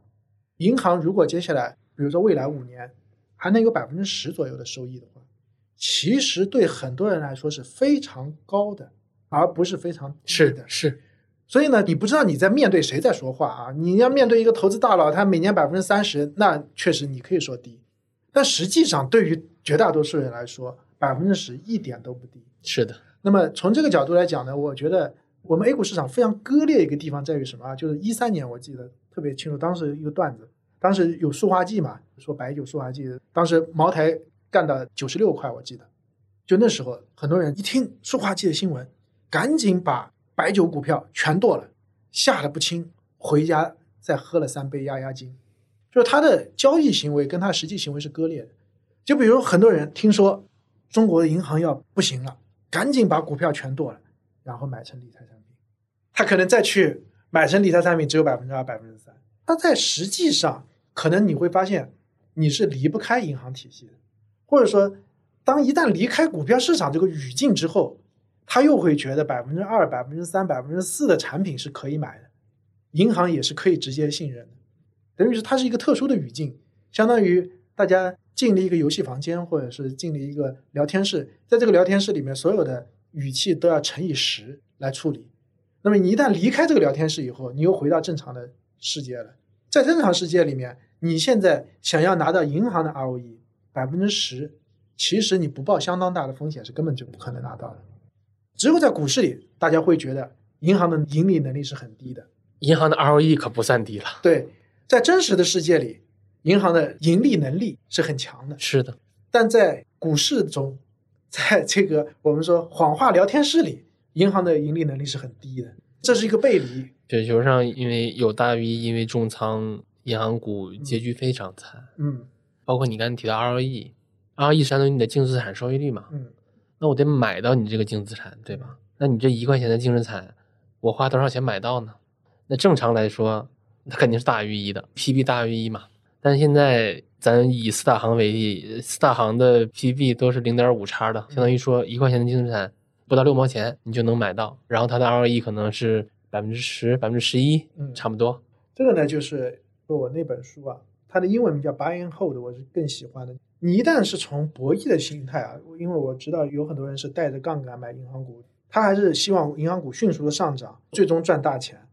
这样的话，就跟我们前面说的最大的题目不一样，因为我们最大的题目是冬天要来了，大家赶紧进体制，等着过冬。那么从这个角度来讲，你还抱着赚大钱，还抱着很短时间内股价要上涨的角度，那你失望是正常的，你失败是正常的。如果你真是 buying hold，比如说我一百万现金买进去，现在分红率有百分之六，我每年六万块分红，我的股价就直接不看了，我的这个终端我就密码忘记或者是什么，我就每年百分之六分红，嗯，我就当买了一个理财产品，而且这个理财产品是真正可以刚兑的理财产品，我就只看分红，我就不看你的价格。如果你有这个心态的话，我认为最后在失望的可能性就非常小。这里我展开一下，我跑个题。我觉得我没有这个心态，但是我觉得我妈有。我妈已经退休了。那其实对退休老人来说，我妈是非公务员，她一个月退休金现在快三千了。然后我就在想说，我说咱们就以她那个每个月三千块钱的现金流为锚，我怎么样让她再，比如说通过投资再打造出来一条，可能可能一年就是三万多块钱，均摊到月不也就是两千多三千嘛？然后我就帮她想了三类资产。第一类资产呢，就是有某银行股，它有外号的，差不多就是百分之五的股息率。啊，第二类资产呢，就是某水电股，它的年化是百分之十二，它可能股息率低一些，但是涨得还 OK 嘛。啊，第三个就是中证红利的那个 ETF。那这些呢，我帮我妈算，就是如果你大概买五十万，现在它的个股息率，你可以把它理解成你，我买了一张债券，它的票面利率大概是百分之五，那你每个月就能到手就两千多块钱，其实已经快替代国家给你发的退休金了。对，但是我在回测的时候，我发现，你比如说啊，巴巴菲特、芒格都说过，一只股票长期它的预期收益率的锚嗯是你的 ROE。但是当我在回测那只银行股的时候，我发现我拉的也挺长了，哪怕我算上红利再投资。它这个全收益率好像也也没有到 ROE 那个水平，嗯它还是个位数的。这个你怎么解释呢？这个很简单，它的 PB 没有回到你的起点，这是个很简单的数学问题啊。就你无论回撤多少的时候，你回撤的那个点，它 PB 是多少？现在 PB 是多少？中间的差值就是它丢失掉的价值，相对于 ROE。如果你嗯现在的 PB 比当时还要高，那么你的复合收益就会高于 ROE，对不对？其实你的最终收益就两块嘛，一块是 ROE 公司赚的，还有一块就是 PB，就是市场给的，你的交易对手给你的，就这两块。只不过交易对手给的这块现在一直是负值，所以，因为整个银行业，它嗯过去这么多年，它一直在杀它的估值嘛，对所以相当于是这一部分吃掉了我的回报率。对，这就是一个很简单的数学的回答。数学回答是中立的啊。那么我的观点是，它的 PB 回到一倍以上是大概率事件。那我们不如反过来先往回倒一下，为什么过去这么多年银行业在杀估值，嗯而且是毫不回头的，也就今年稍微回了一下头，嗯一直在杀？为什么？实际上是这样的，如果我们拉的更长一点来看呢，银行股每隔八年到十年，或者说每隔一定的距离，它像一个弹簧一样的，压到极致的时候，它就会反弹一下。所以呢，我们第一次反弹是零五年，第二次反弹是一五年，第三次反弹是不是二三年，还是二四年，还是二五年，不好说。它的 PP 是阶梯性上涨的，它的股价其实也是这样，就是并不是一路下跌。你刚才指那个反弹是估值中枢的反弹，对那零五年和一五年可都是牛市啊。对，因为当时银行占的比非常大，如果现在再来这样一波的话呢，可能不会有当年那么大影响，但是很有可能也是会是导致指数大幅上升的。它这样一个 PB 的压制，它更多的体现为股价是平的，净资产不断的上，那么就 PB 不断的下，然后压到一定程度，再一下子反弹回来。这个估值中枢就稳住了。对，这张图呢，买入银行股这本书里面有，我会截图给大家放到 show notes 里，大家可以看一下是否符合这个规律。但我还有一个问题啊，零五年和一五年两个牛市期间，我持有银行股呢，可能未必会跑输大盘。嗯，那假如说再有一轮，我持银行股会不会跑输大盘？我觉得概率还挺大。从现在开始持有吗，我我个人认为，现在开始持有的话，银行应该是可以跑赢大盘。这因为有不同的周期的叠加啊。前面我们说五年或者八年或者十年的这样一个估值修复呢，我个人理解主要就是第一是我们刚才说的基金经理的成长周期的关系，零七年成长的那一波跟一五年之后成长的那是完全两拨人。第二呢，就是说 A 股更喜欢快速的赚钱，就比如说我 PB 是稳的，每年净资产涨百分之十，我股价也涨百分之十，这是最理想的状态。但是 A 股的交易习惯不支持这样稳定的上台阶。我们看标普五百其实就是很稳定的年年上台阶，那么 A 股经常是暴涨暴跌，你有比较快的拉百分之五十以上的空间，那么我才会进来参与，拉一把顶部走人。这是 A 股就是说博弈心态或者叫炒作心态导致的，但这些都是短期的。我们刚刚已经讲到了，就是从零五年、一五年这些短期的，八年、十年就会有一波。但现在我们最大的框架是什么？是未来二十年、三十年、四十年赚钱都会很难，这是一个最大的前提。也就是说，我们哪怕不看银行 ROE，我们就看分红，就百分之五，我就说你现在买入以后，整个账户直接扔掉，我再也不交易了，百分之五，在未来就会是非常好的一个收益了。这是一个大的前提，就是大家要进体制准备过冬的一个前提。这个在一五年、零五年，哪怕再往前零零年、九五年都不是的，那是一个短期的波动，但现在叠加了一个长期的波动。你说百分之五是一个非常棒的收益，嗯，它是和谁比呢？是无风险收益率吗？还是对，无风险收益率。这中间我要提一个，银行跟其他行业，比如说你跟水电怎么比？其实银行它有点像一个 bug 一样，就是银行它的经营，绝大多数企业的经营不是根据利润来经营的，而是根据现金流在经营的。有一个很著名的，就是江南皮革厂要倒闭了，所以它的皮鞋拿出来倒卖，它的皮鞋销量反而会更好。就比如说某些车厂，它的车型，他说我这个车型是亏本的，甩卖，大家很愿意买。因为这个企业它的经营只要现金流能够覆盖，它的经营就可以持续下去。所以水电股也好，很多的体制内的企业，就比如说我当年看的大秦铁路，大秦铁路当年就是它的特殊运价是很高的，但现在其他地方运价都涨了，唯独它不涨，因为它用不着很多利润就可以维持它的运行。我们刚刚已经说了，你进体制就要讲体制内的逻辑，而不是讲市场的逻辑。那么体制内很多时候是社会价值最大化，它不是股东价值最大化。我一定会维持你水电的运行，但我没有必要让你的水电的股东赚很多钱，对，或者说持续的赚越来越多的钱。那家水电股它的电费也是被压制的。对，但银行的 bug 在于什么地方？银行如果不赚钱的话，这家银行就失去功能了。你敢去收即将倒闭的皮革厂生产的皮鞋，但你敢不敢去买即将倒闭的银行的产品？所以银行必须要稳定的赚钱，才能够运行。这是它跟其他所有行业都不一样的地方，这是它的一个 bug 地方。它是经营债务的，你经营其他资产，我只要现金流能够赚得过来，甚至我明天就倒闭，你还是可以买我的。那么我在控制这家企业的时候，我不需要这家企业能赚钱或者赚很多钱，但在银行的话，它必须能够稳定在一个比较高的收益率上。这家银行才能够运行。才能去覆盖那些坏账。对，至少大家才能让跟你交易，否则的话就会挤兑。对，呃它还说一个信心的问题，是的。对，所以我们说，首先体制内要讲体制内的逻辑，体制外逻辑，那我说你这家银行经营不好，你倒闭就得了，对吧？那体制内要讲体制内的逻辑，所以你如果想要进体制，长期拿分红，银行股是会有独特地位的。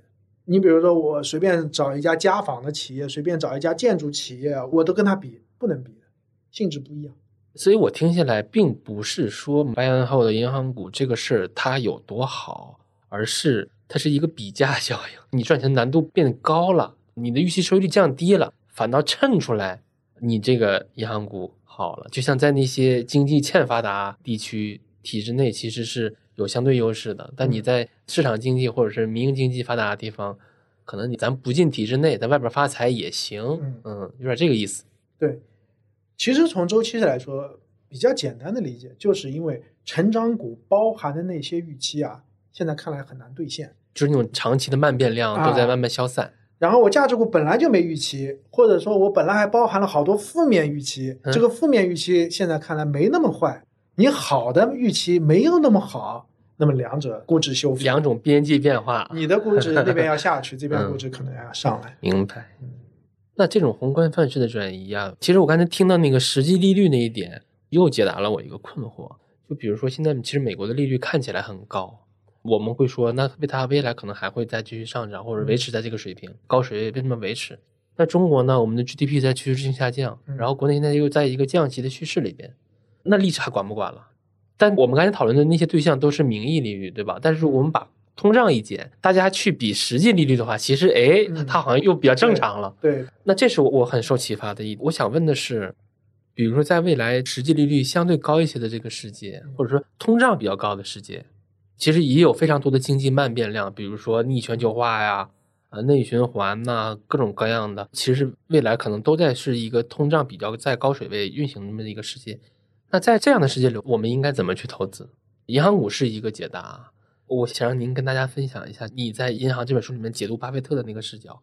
齐白石有一句话嘛，叫嗯“学我者生，似我者死”，就是说我画一笔，你也画一笔，这叫似，画起来很相似。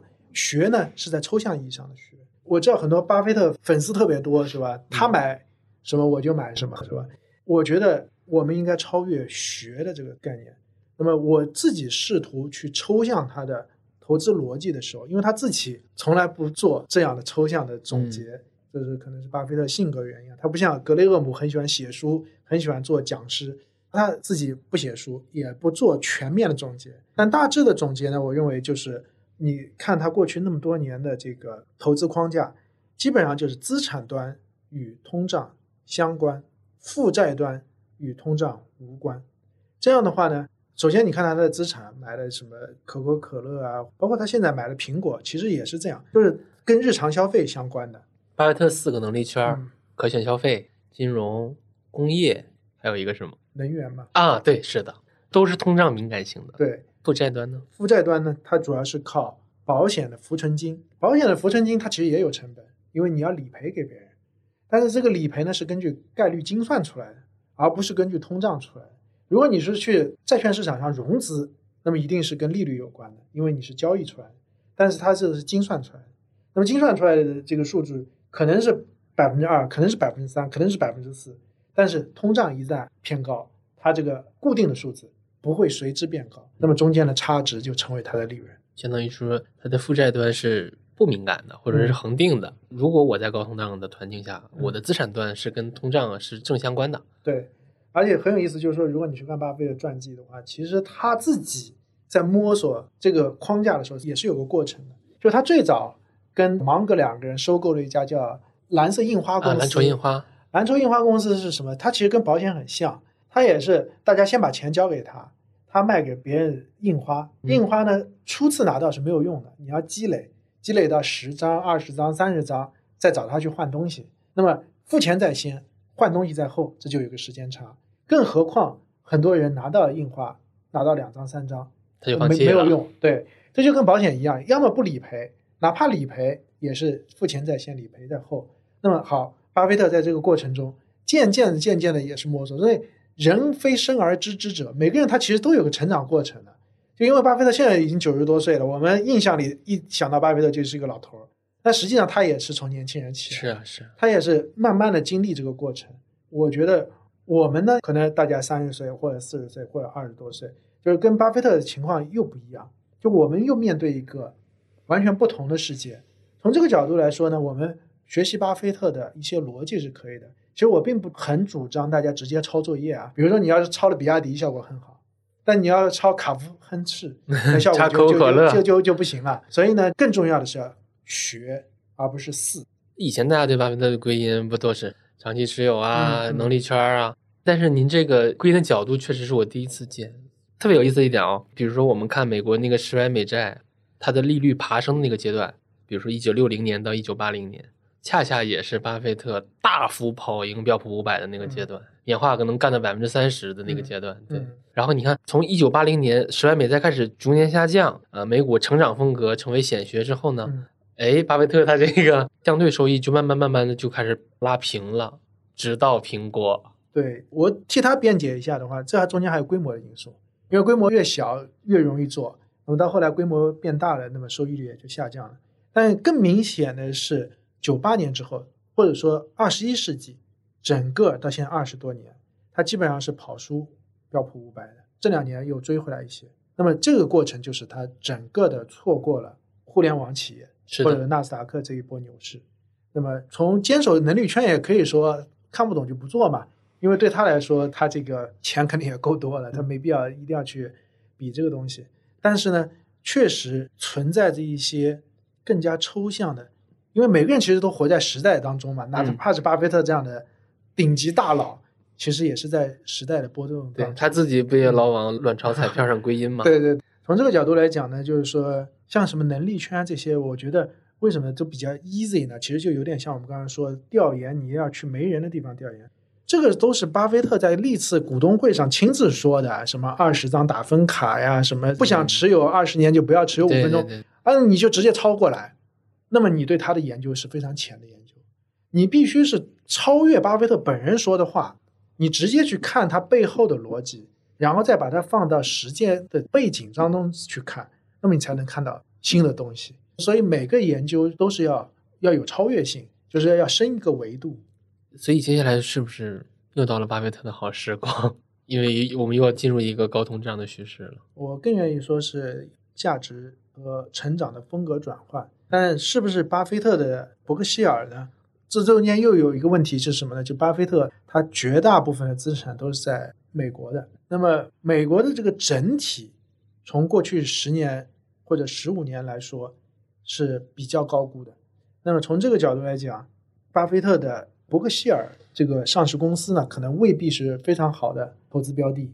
这这是我个人的一个判断。你在书里面有，我记得专门有一章，就是我们可以思考一下，什么情况下美股的估值可以系统性的降低？你可以跟大家说说你的答案。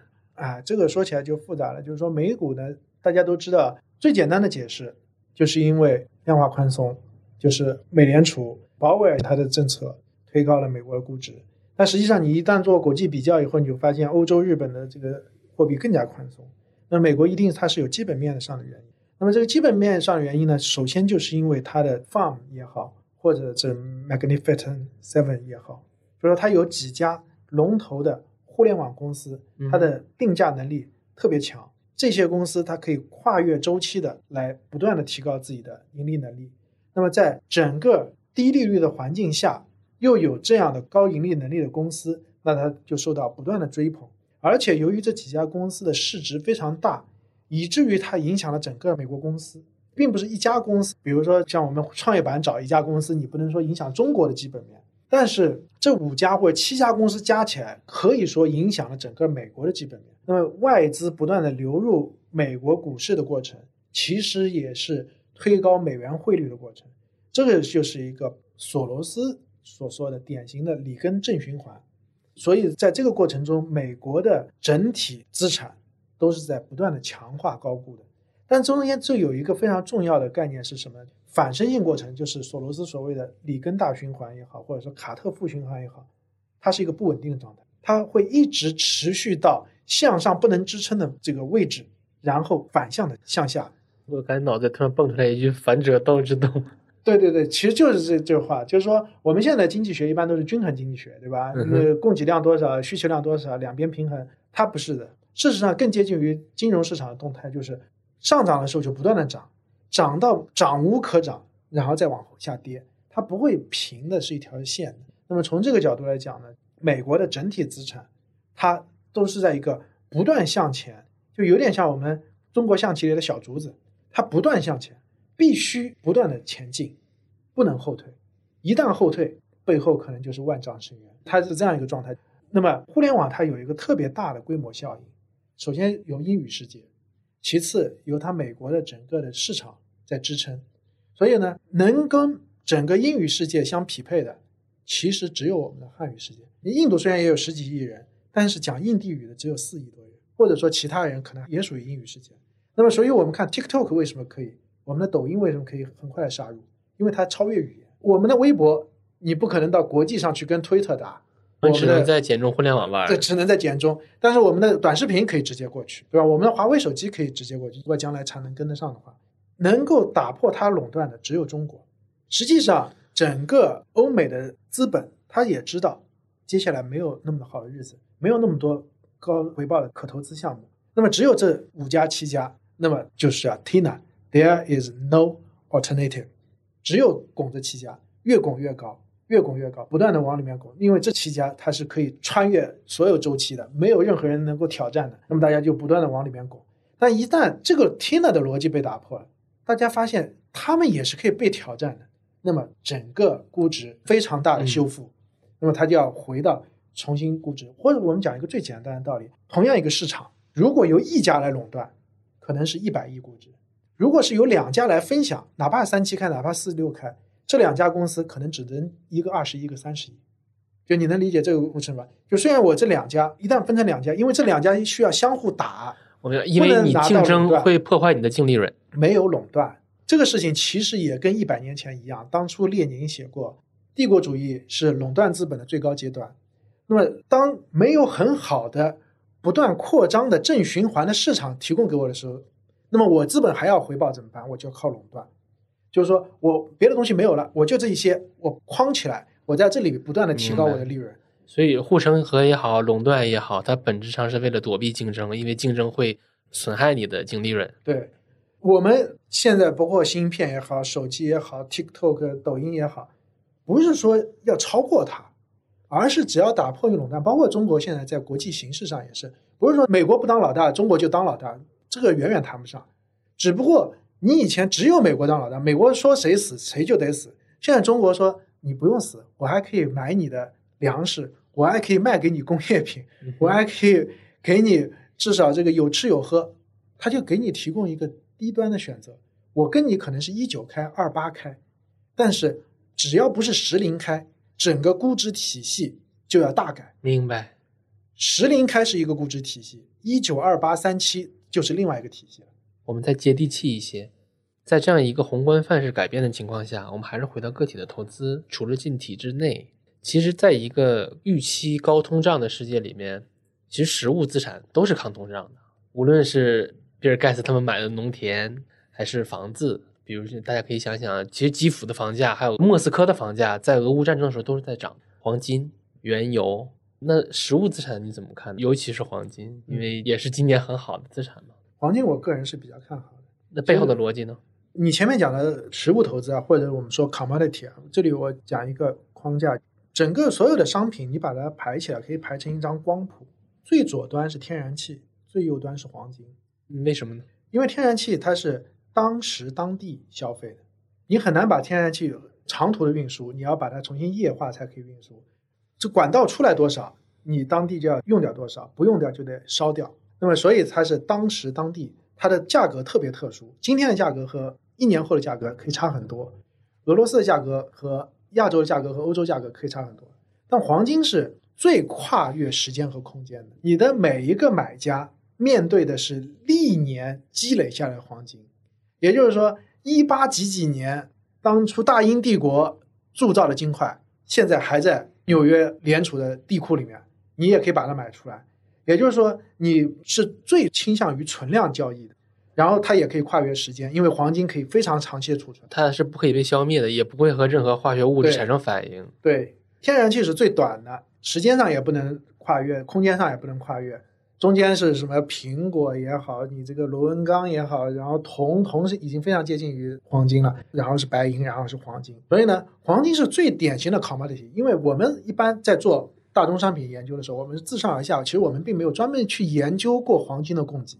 明年金矿生产多少，其实这个数据都有，但是我们一般不会去这样研究。它的供给也不足以挑战对存量。它是最适合做宏观研究的。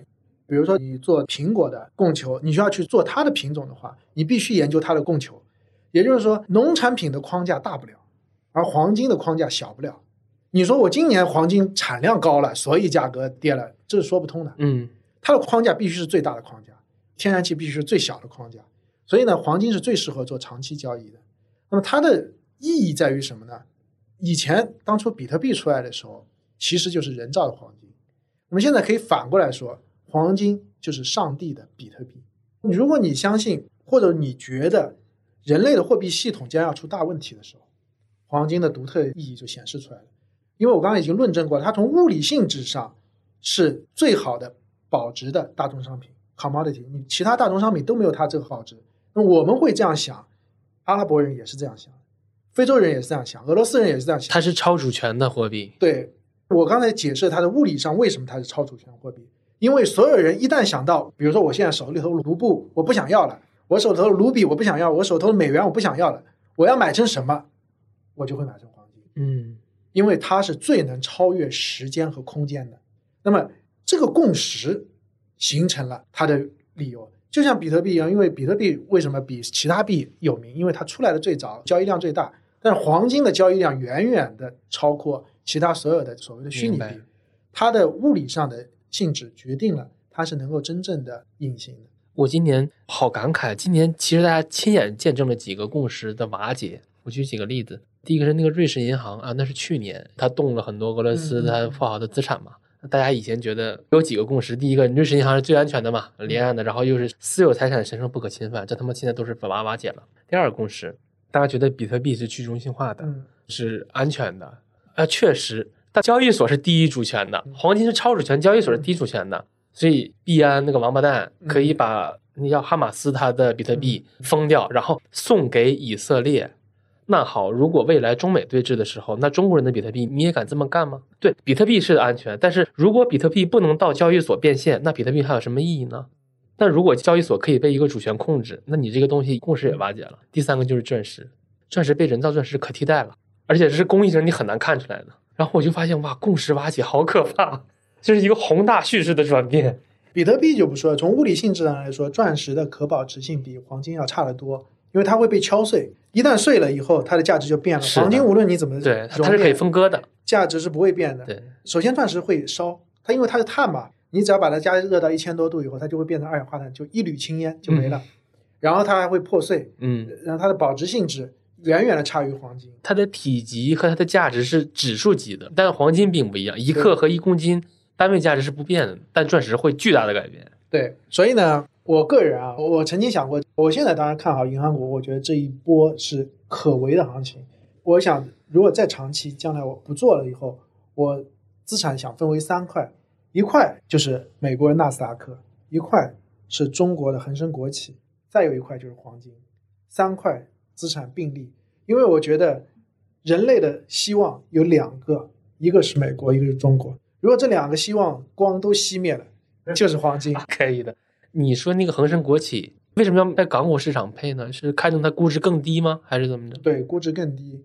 ？OK，你不担心流动性折价这些东西长期投资其实估值越低越好。？OK，我还想再追问一下，如果我白案后的银行股，我非让你给它加一个期限的话，非要加个期限，那就是看这轮宏观叙事能维持多久了吗？对我觉得逻辑上啊，第一个当然如果能涨起来可以过滤了结，还有一个就是如果中国经济真的出现超意外的大幅波动，那首先我的假设，我认为中国经济是可以稳住的。那如果真的有更多的证据证明中国经济稳不住，那可能我也不得不改自己的观点。哎，那我要挑战你一下。今年宏观叙事的另一个显学顾超明，资产负债表衰退，宏观经济学的圣杯。今天大家不约而同的在摸日本这块已经被摸包浆了的石头，嗯，潜台词不言自明，我也就不直说了。那你怎么看这个议题呢？这个我不得不也自大一下，我是觉得顾长明那个资产负债表理论没有什么道理，因为很简单一个逻辑就是，如果这个实体经济上是有盈利机会的话，我成立一个新公司不就行了吗？跟资产负债表有什么关系呢？所以其实问题就在于你这个经济还到底有没有盈利机会，有没有产业机会，跟我这个公司是不是资产负债表有多少债务根本就没有关系。这是我的一个简单的回答。长期来看呢，判断一个国家的国势，我认为更重要的还是它的产业的发展机会。因为如果我们把它比作一个病的话，比如说大规模的资产广谱的资产价格下降算一个病，或者说简单说就是房地产。大幅调整算一个病的话，日本是一病不起。但我们是不是看这一个案例，我们觉得是不是有这个病就会死？就比如说有人得新冠就死了，但是不是每个得新冠人都会死呢？这你要看一个更广谱的概念。实际上，我们如果把视角拉到一百年、拉到两百年的话，几乎每一个资本主义国家都发生过广谱资产价格下降。最近的一个就是零八年的美国，为什么它没有死？这是因为它还有它的新的产业发展的机会。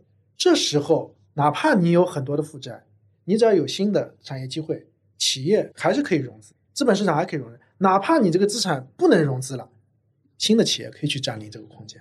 我没有必要一定是老企业去占领这个空间。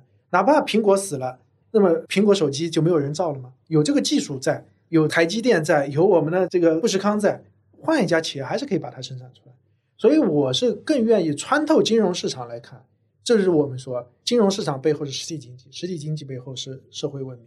穿透了金融市场这一个层面，我们直接看实体经济层面，只要这个需求还在，这个供给还在，这个技术还在，这个产业就迟早会出来。这是我们马克思说的：没有拿破仑，也会有下一个拿破仑；没有乔布斯，也会有张布斯、李布斯。我是从这个角度来看，所以呢，我认为中国如果要跟日本比的话，不是说你的资产负债表怎么样，不是说你的 M 二供给怎么样，而是说你的实体经济还有没有发展空间，还有没有更多的优势产业能崛起，能不能继续的技术进步，能不能继续的提高资产的配置？如果能，那无论你的资产负债表是怎么样，都可以发展起来。我我之前做过一期节目，我就是说，这些中产其实都是跟着产业崛起的，是优势产业提供了高薪岗位。然后给中产带来了收入端的超额，又因为这个国家的房地产和股市这两个居民的财富储存器发展起来了，你的超额得以在这些地方存起来，然后再增值，是这两样东西让你超越了社会平均水平，所以你成为了中产。那反之，如果一个国家它的优势产业渐次的式微，比如说未来德国的汽车产业，早前日本的什么半导体产业啊。还有现在中国台湾的半导体产业啊，我都是看空的。首先，他们这些优势产业示威的话，首先你企业资本开支就要少了，然后你要裁员，你的优势岗位也不能那么多了，那中产的收入端就不行了。然后呢，如果我这个国家在经历过资产负债表衰退，那你的财富也没了，那可不就滑落了？在经济学研究里面，在学术研究里面，有一个非常难的事情，就是分辨因果，到底是消费推高了通胀。还是通胀推高了消费，谁是因谁是果是不清楚的。但是我们从做投资的角度，基本面决定价格，而不是价格决定基本面，这是非常明确的。如果用我的三元框架的话，社会文明决定实体经济，实体经济决定金融市场，这三个它是带方向的，带因果关系的。这样的话，你的框架的有效性就会非常高。就比如说我们实体经济层面上看到华为，我们极端一点假设啊，就比如说。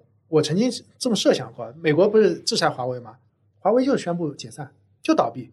那华为的几万个研究人员是不是还在？他的那么多专利是不是还在？我就解散，重新分成四个公司，重新分成五个公司，或者说我用其他几个公司不断的，我这边收你一个部门，那边收你一个部门，我到小米的框架下面设一个。假如说大家能够放弃这个利益分配的问题啊，比如放在国企下面，放在中心下面，或者是放在什么中科院下面。有什么区别呢？该怎么研发还是怎么研发，该怎么发展还是怎么发展，这就是实体经济决定金融，我这时候跟你华为的资产负债表有没有关系？跟你华为到底欠多少钱、有多少债务有没有关系？嗯根本就没有关系。好，这是实体经济决定金融。然后我们再看华为是怎么有的，哪怕没有华为，我们只要中国的四 G 基站占全世界一半以上，中国的三大运营商的投资有这个规模，中国的统一大市场有这个规模在，没有华为，中兴也会起来；没有中兴，张三李四也会起来。因为环境需要这么一个产物。因为中国有最大的统一大市场，中国的四级基站占全世界百分之六十以上，五级基站占全世界百分之七十以上。相反，你要是把华为这五万个工程师平移到澳大利亚，嗯平移到加拿大，哪怕平移到美国，也不可能有今天的成就，因为它没有这个市场。所以，就是中国的统一大市场决定了它的任何的科技到这里，它会有一个追赶的阶段。一旦追赶的阶段过了以后，它的突破一定是效率最高的。这就是美国强大的秘密。就是美国的强大，它是从什么时候开始？从二十世纪初，从福特汽车开始。嗯福特汽车卖了四千五百万辆，就福特的 T 型车。哪怕你三个人一家一辆，也就需要一亿多人，只有美国有这个销量，特斯拉听了 羡慕的流泪。你任何一个欧洲国家都达不到这个。那么你从企业的财务数据上看，就是说你的研发费用、你的营销费用是除以四千五百，不是除以五百，也不是除以一百，那你可以摊低到什么程度？嗯你会发现，越高端的企业玩的越少。比如说服装，几乎每个国家都有服装，非洲埃塞俄比亚也有服装行业，汽车行业就只有几大国，只有欧洲的英法有自己的汽车品牌，美国也有汽车品牌，航空就只有两家，欧洲加起来一家，美国加起来一家，现在中国有一家。如果再是航天，再是军工，你会发现越往上就越少，这就是它需要的规模越大，全世界全人类才能养得起一家台积电。全世界全人类加起来就养一个 Google，就养一个苹果，就是它的规模效应是越往上越大的。但是中国如果这个大市场能够自己统一起来的话，能够发展的好的话，我们是跟欧洲加美国再加澳新，等于是整个西方世界一个体量。因为美国三亿多人，欧盟六亿多人，加起来才九亿，再加上澳新，还没有我们这边人多。还再加上一个什么呢？就是购买力的问题。为什么华为能够追上来呢？就是我说的，手机才一千多块、两千多块就可以买个手机，华为就已经追上来，我们在手机行业就追上来。但是我们的特斯拉，我们在高端电动车上还追不过，因为特斯拉当初最早的 Model Y 是十万美元一辆，在中国当时我记得我自己也买，我第一辆电动车是一四一五年买的，当时买一辆比亚迪秦十几万已经很贵了，嗯当时很多电动车都骗补贴的，都是那种几万块的，你要是五十万。六十万一辆电动车没有人买，因为供不起。那么现在我们为什么新势力也好，比亚迪各种层出不穷，开始出口到欧洲，就是因为我们的购买力也追上来了。但是可能我们的比如说游艇啊、度假啊，或者是私人飞机啊，还供不起来。但是我们一千多块钱、一万多块钱、十万多块钱的东西，都供得起。已经可以供得起来。我们同样观察印度也是的，印度现在它的汽车行业还没有起来，但它首先突破的是手机，因为你再有钱，不可能十个手机拿在手里，那还是看人头。那么这就是一个产品单价一步步起来，所以下一个我们可以看到的就是印度，这个不知道成功不成功啊，但如果它成功的话，它下一步就会进入到汽车，最后才能到航空。这个顺序是由它物理性质决定的，这就好比我们说天然气、黄金这种，都是由它物理性质、它自身的特性决定的，它一定是这条线路上来。那么从这个角度来讲呢，中国的人均消费能力不断的上升，我对它的技术突破是没问题的。像我们以前经常说，觉得十年前、二十年前说、呃中国各种文化上的特质啊，决定了中国搞不好科研、搞不好科创，说我们的大学怎么怎么问题，你就看论文引用数。论文引用数，如果你觉得水多的话，你就看 Nature。中国的上升势头是非常快的，也就是说，只要有这个需求在，有这个底盘在，有这个社会文明的基础在，实体经济的发展是必然的。嗯嗯，实体经济的发展只要能够稳住，那么我们金融市场上的所谓的崩盘也好，这个都是不存在的。嗯我认为也是都可以是维持发展的。所以这就是一个一层决定一层的逻辑。那么你先要把最底层的逻辑看清楚了，那么再一步步推过来。所以这就是我们和日本的不同。对，首先规模，日本发展到汽车就到顶了，它没法发展自己的航空，没法发展到自己的军工。其实日本也想做它自己的支线嘛，它的支线飞机号称是比中国早好多年开动，但是中国这边 ARJ 已经试飞了。其实日本很多技术路线都是提前布局的，氢能源啊、半导体啊，但半导体其实是被捏死的嘛。半导体如果美国爸爸允许他扮演一定角色的话，他是可以的，但是他自己带头是带不动的，因为包括这个军工，其实他一直想造自己的战斗机，嗯美国直接让你下马，不允许造。日本和中国还有一个最本质的区别，就是日本有美国驻军，对真的没有绝对意义上的自主权的。对，其实，在三级吧，我我记得是三级还是二级，其实日本是有自己的制式的，它的嗯 NTT 是有自己的制式，但是你就那一亿多人用你的制式。当时中国其实还是非常落后，那是这零八年之前嘛。中国在两级市场上，但因为中国人多，而且单价低，我们已经可以养起自己的三级，养到自己的四级，养到自己的五级，但是它就半道死了，他就从三级还是四级开始，他就并入国家标准，他自己那套就不要了，包括等离子电视啊什么。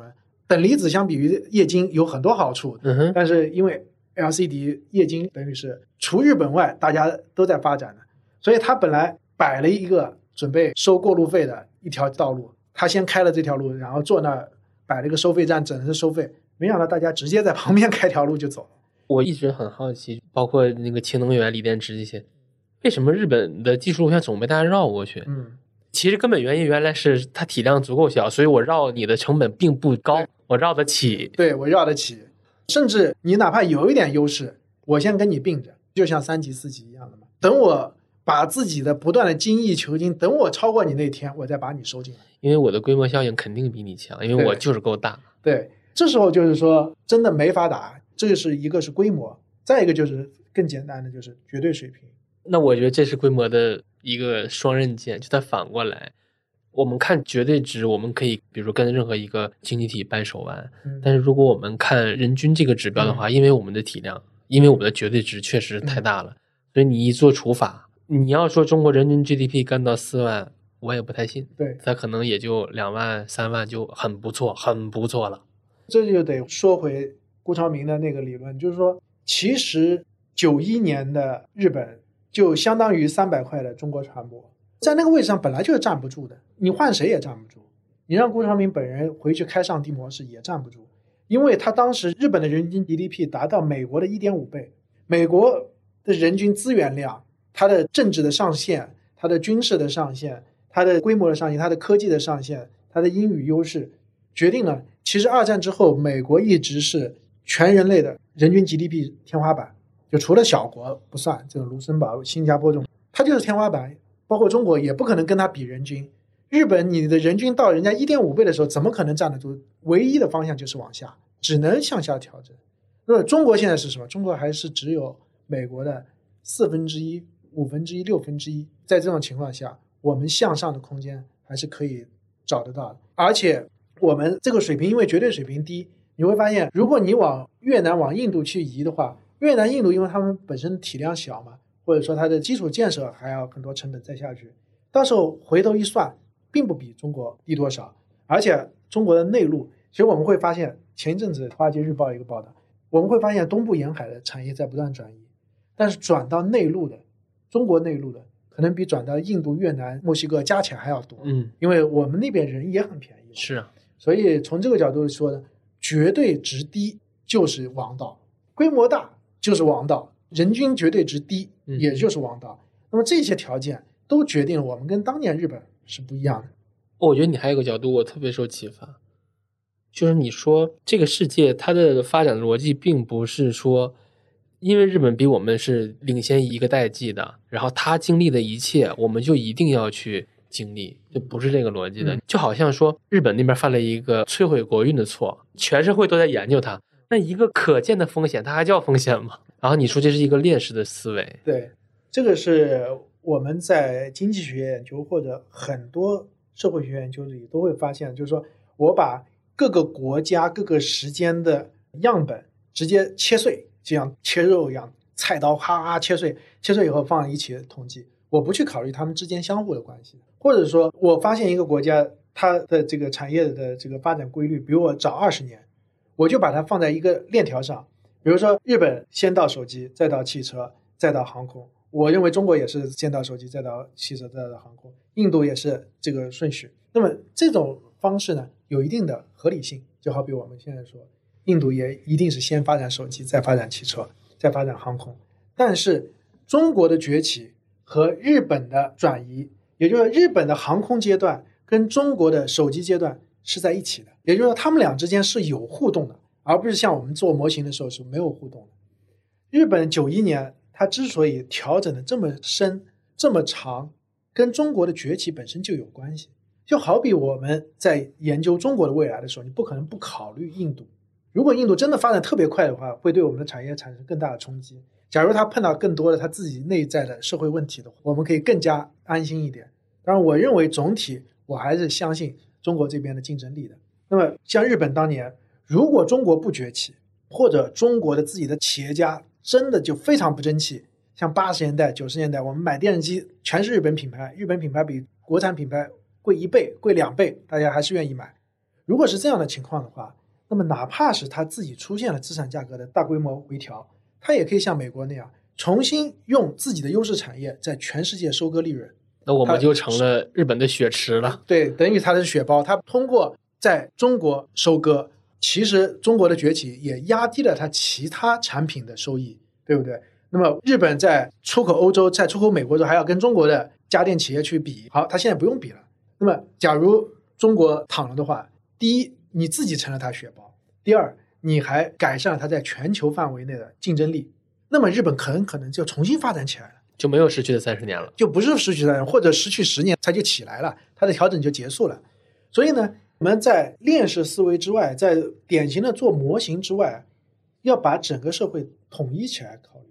这样的话就会复杂很多，不像你做个回归，做一个 R square 特别容易。那么你就要去仔细分析它的相互的互动。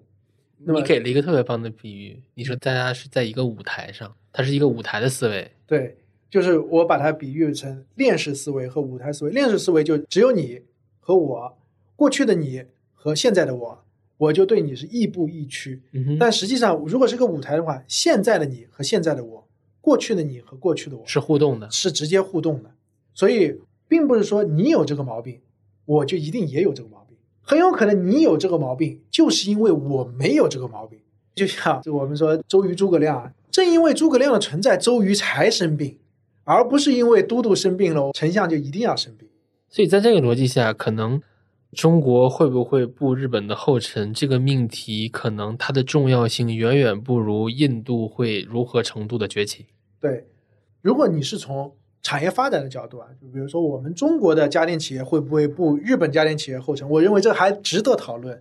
你纯粹从金融层面，我们从资产负债表，从 M 二，从广谱资产价格下跌，因为你下跌，就好比我们还是看图说话。你一根长上影线，我们说墓碑线，你在顶部出现墓碑线，还是在长期底部出现墓碑线？你首先要看你的价格在哪。首先你要看你我的 PE 是多少，PB 是多少，你这些基本面都不看。只看价格的波动，那就是就价格论价格，你还只是利弗莫尔的水平。我们首先要超越利弗莫尔水平，达到格雷厄姆的水平。你要看行业基本面。当然，我认为再往后更多的操作是发生在更高层面，超越格雷厄姆的层面，就是我们的一带一路怎么搞，我们的统一大市场怎么搞，包括我们的人民币和更广阔世界第三世界所谓的这个 global source 跟他们怎么互动。我们很难指望欧洲、日本人去用我们的人民币，对吧？但是人家沙特为什么要用？俄罗斯为什么要用？这些互动都是格雷厄姆的框架又装不下了。我们只有用更大的框架把他们装下来。这就是我又回到前面说，为什么是文明、资本与投资三元框架？我认为才能解释当今的世界，才能够帮助你更好的理解我们的发展。就好比我们现在只是讨论一个银行股要不要买，说着说着说着，你就绕不过。